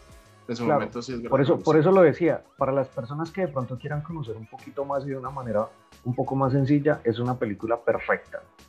¿Sí? Ahora, les quiero dar un dato interesante para que pues lo lean, lo cacharreen, es el bash scripting. ¿Sí? Es una técnica eh, que se utiliza mucho con análisis de datos para automatizar acciones repetitivas con uso de expresiones eh, matemáticas, modelos probabilísticos, es muy bueno. Échenle una miradita que eso sirve para cualquier tipo de negocio, cualquier tipo de proyecto basado en proyectos, o sea que tenga como base proyecciones a futuro, es muy bueno. Revísenselo y por último, mi recomendado es que lean y estudiense la vida de Alan Turing. Uy, sí, A él se le atribuye eh, El padre de la.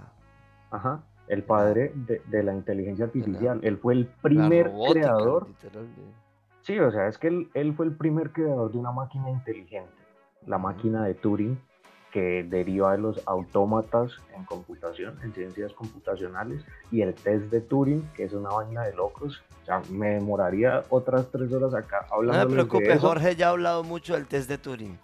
Ah, bueno. Muy bien, señores. pero ¿Cómo lo fallamos y lo fallamos constantemente? sí. Bueno, Entonces, señores, eh, para que lo tengan ahí pendiente. muy bien. Esto, Daniel, su recomendación, no se escape. Mi recomendación es que escuchen Mentiras, Verdades y otros cuentos y escuchen el capítulo completo para aprender mucho más de inteligencia artificial y los próximos capítulos que seguro van a ser muy interesantes. Sobre todo, me, estoy con muchas ganas de escuchar el de ciberseguridad para contarles una historia de una vez que tenía una cámara de estas IP y se volteó y me di cuenta que me hackearon la cámara y estaban viendo a mi familia día y noche. Una historia muy interesante que, que seguramente ese día les contaré. Eh, señores, muchas gracias por haber venido. Adiós. Gracias a Johan, ustedes por la invitación. Yo Miguel, los dejo porque Jorge, yo- yo Félix que Eduardo ustedes- Correa. Muchachos, Es que para podcast. nuestros podcast escuchas, lo que ellos no saben es que nosotros nos quedamos después apagando nuestras inteligencias artificiales, pero a la mía ya se le acabó la batería.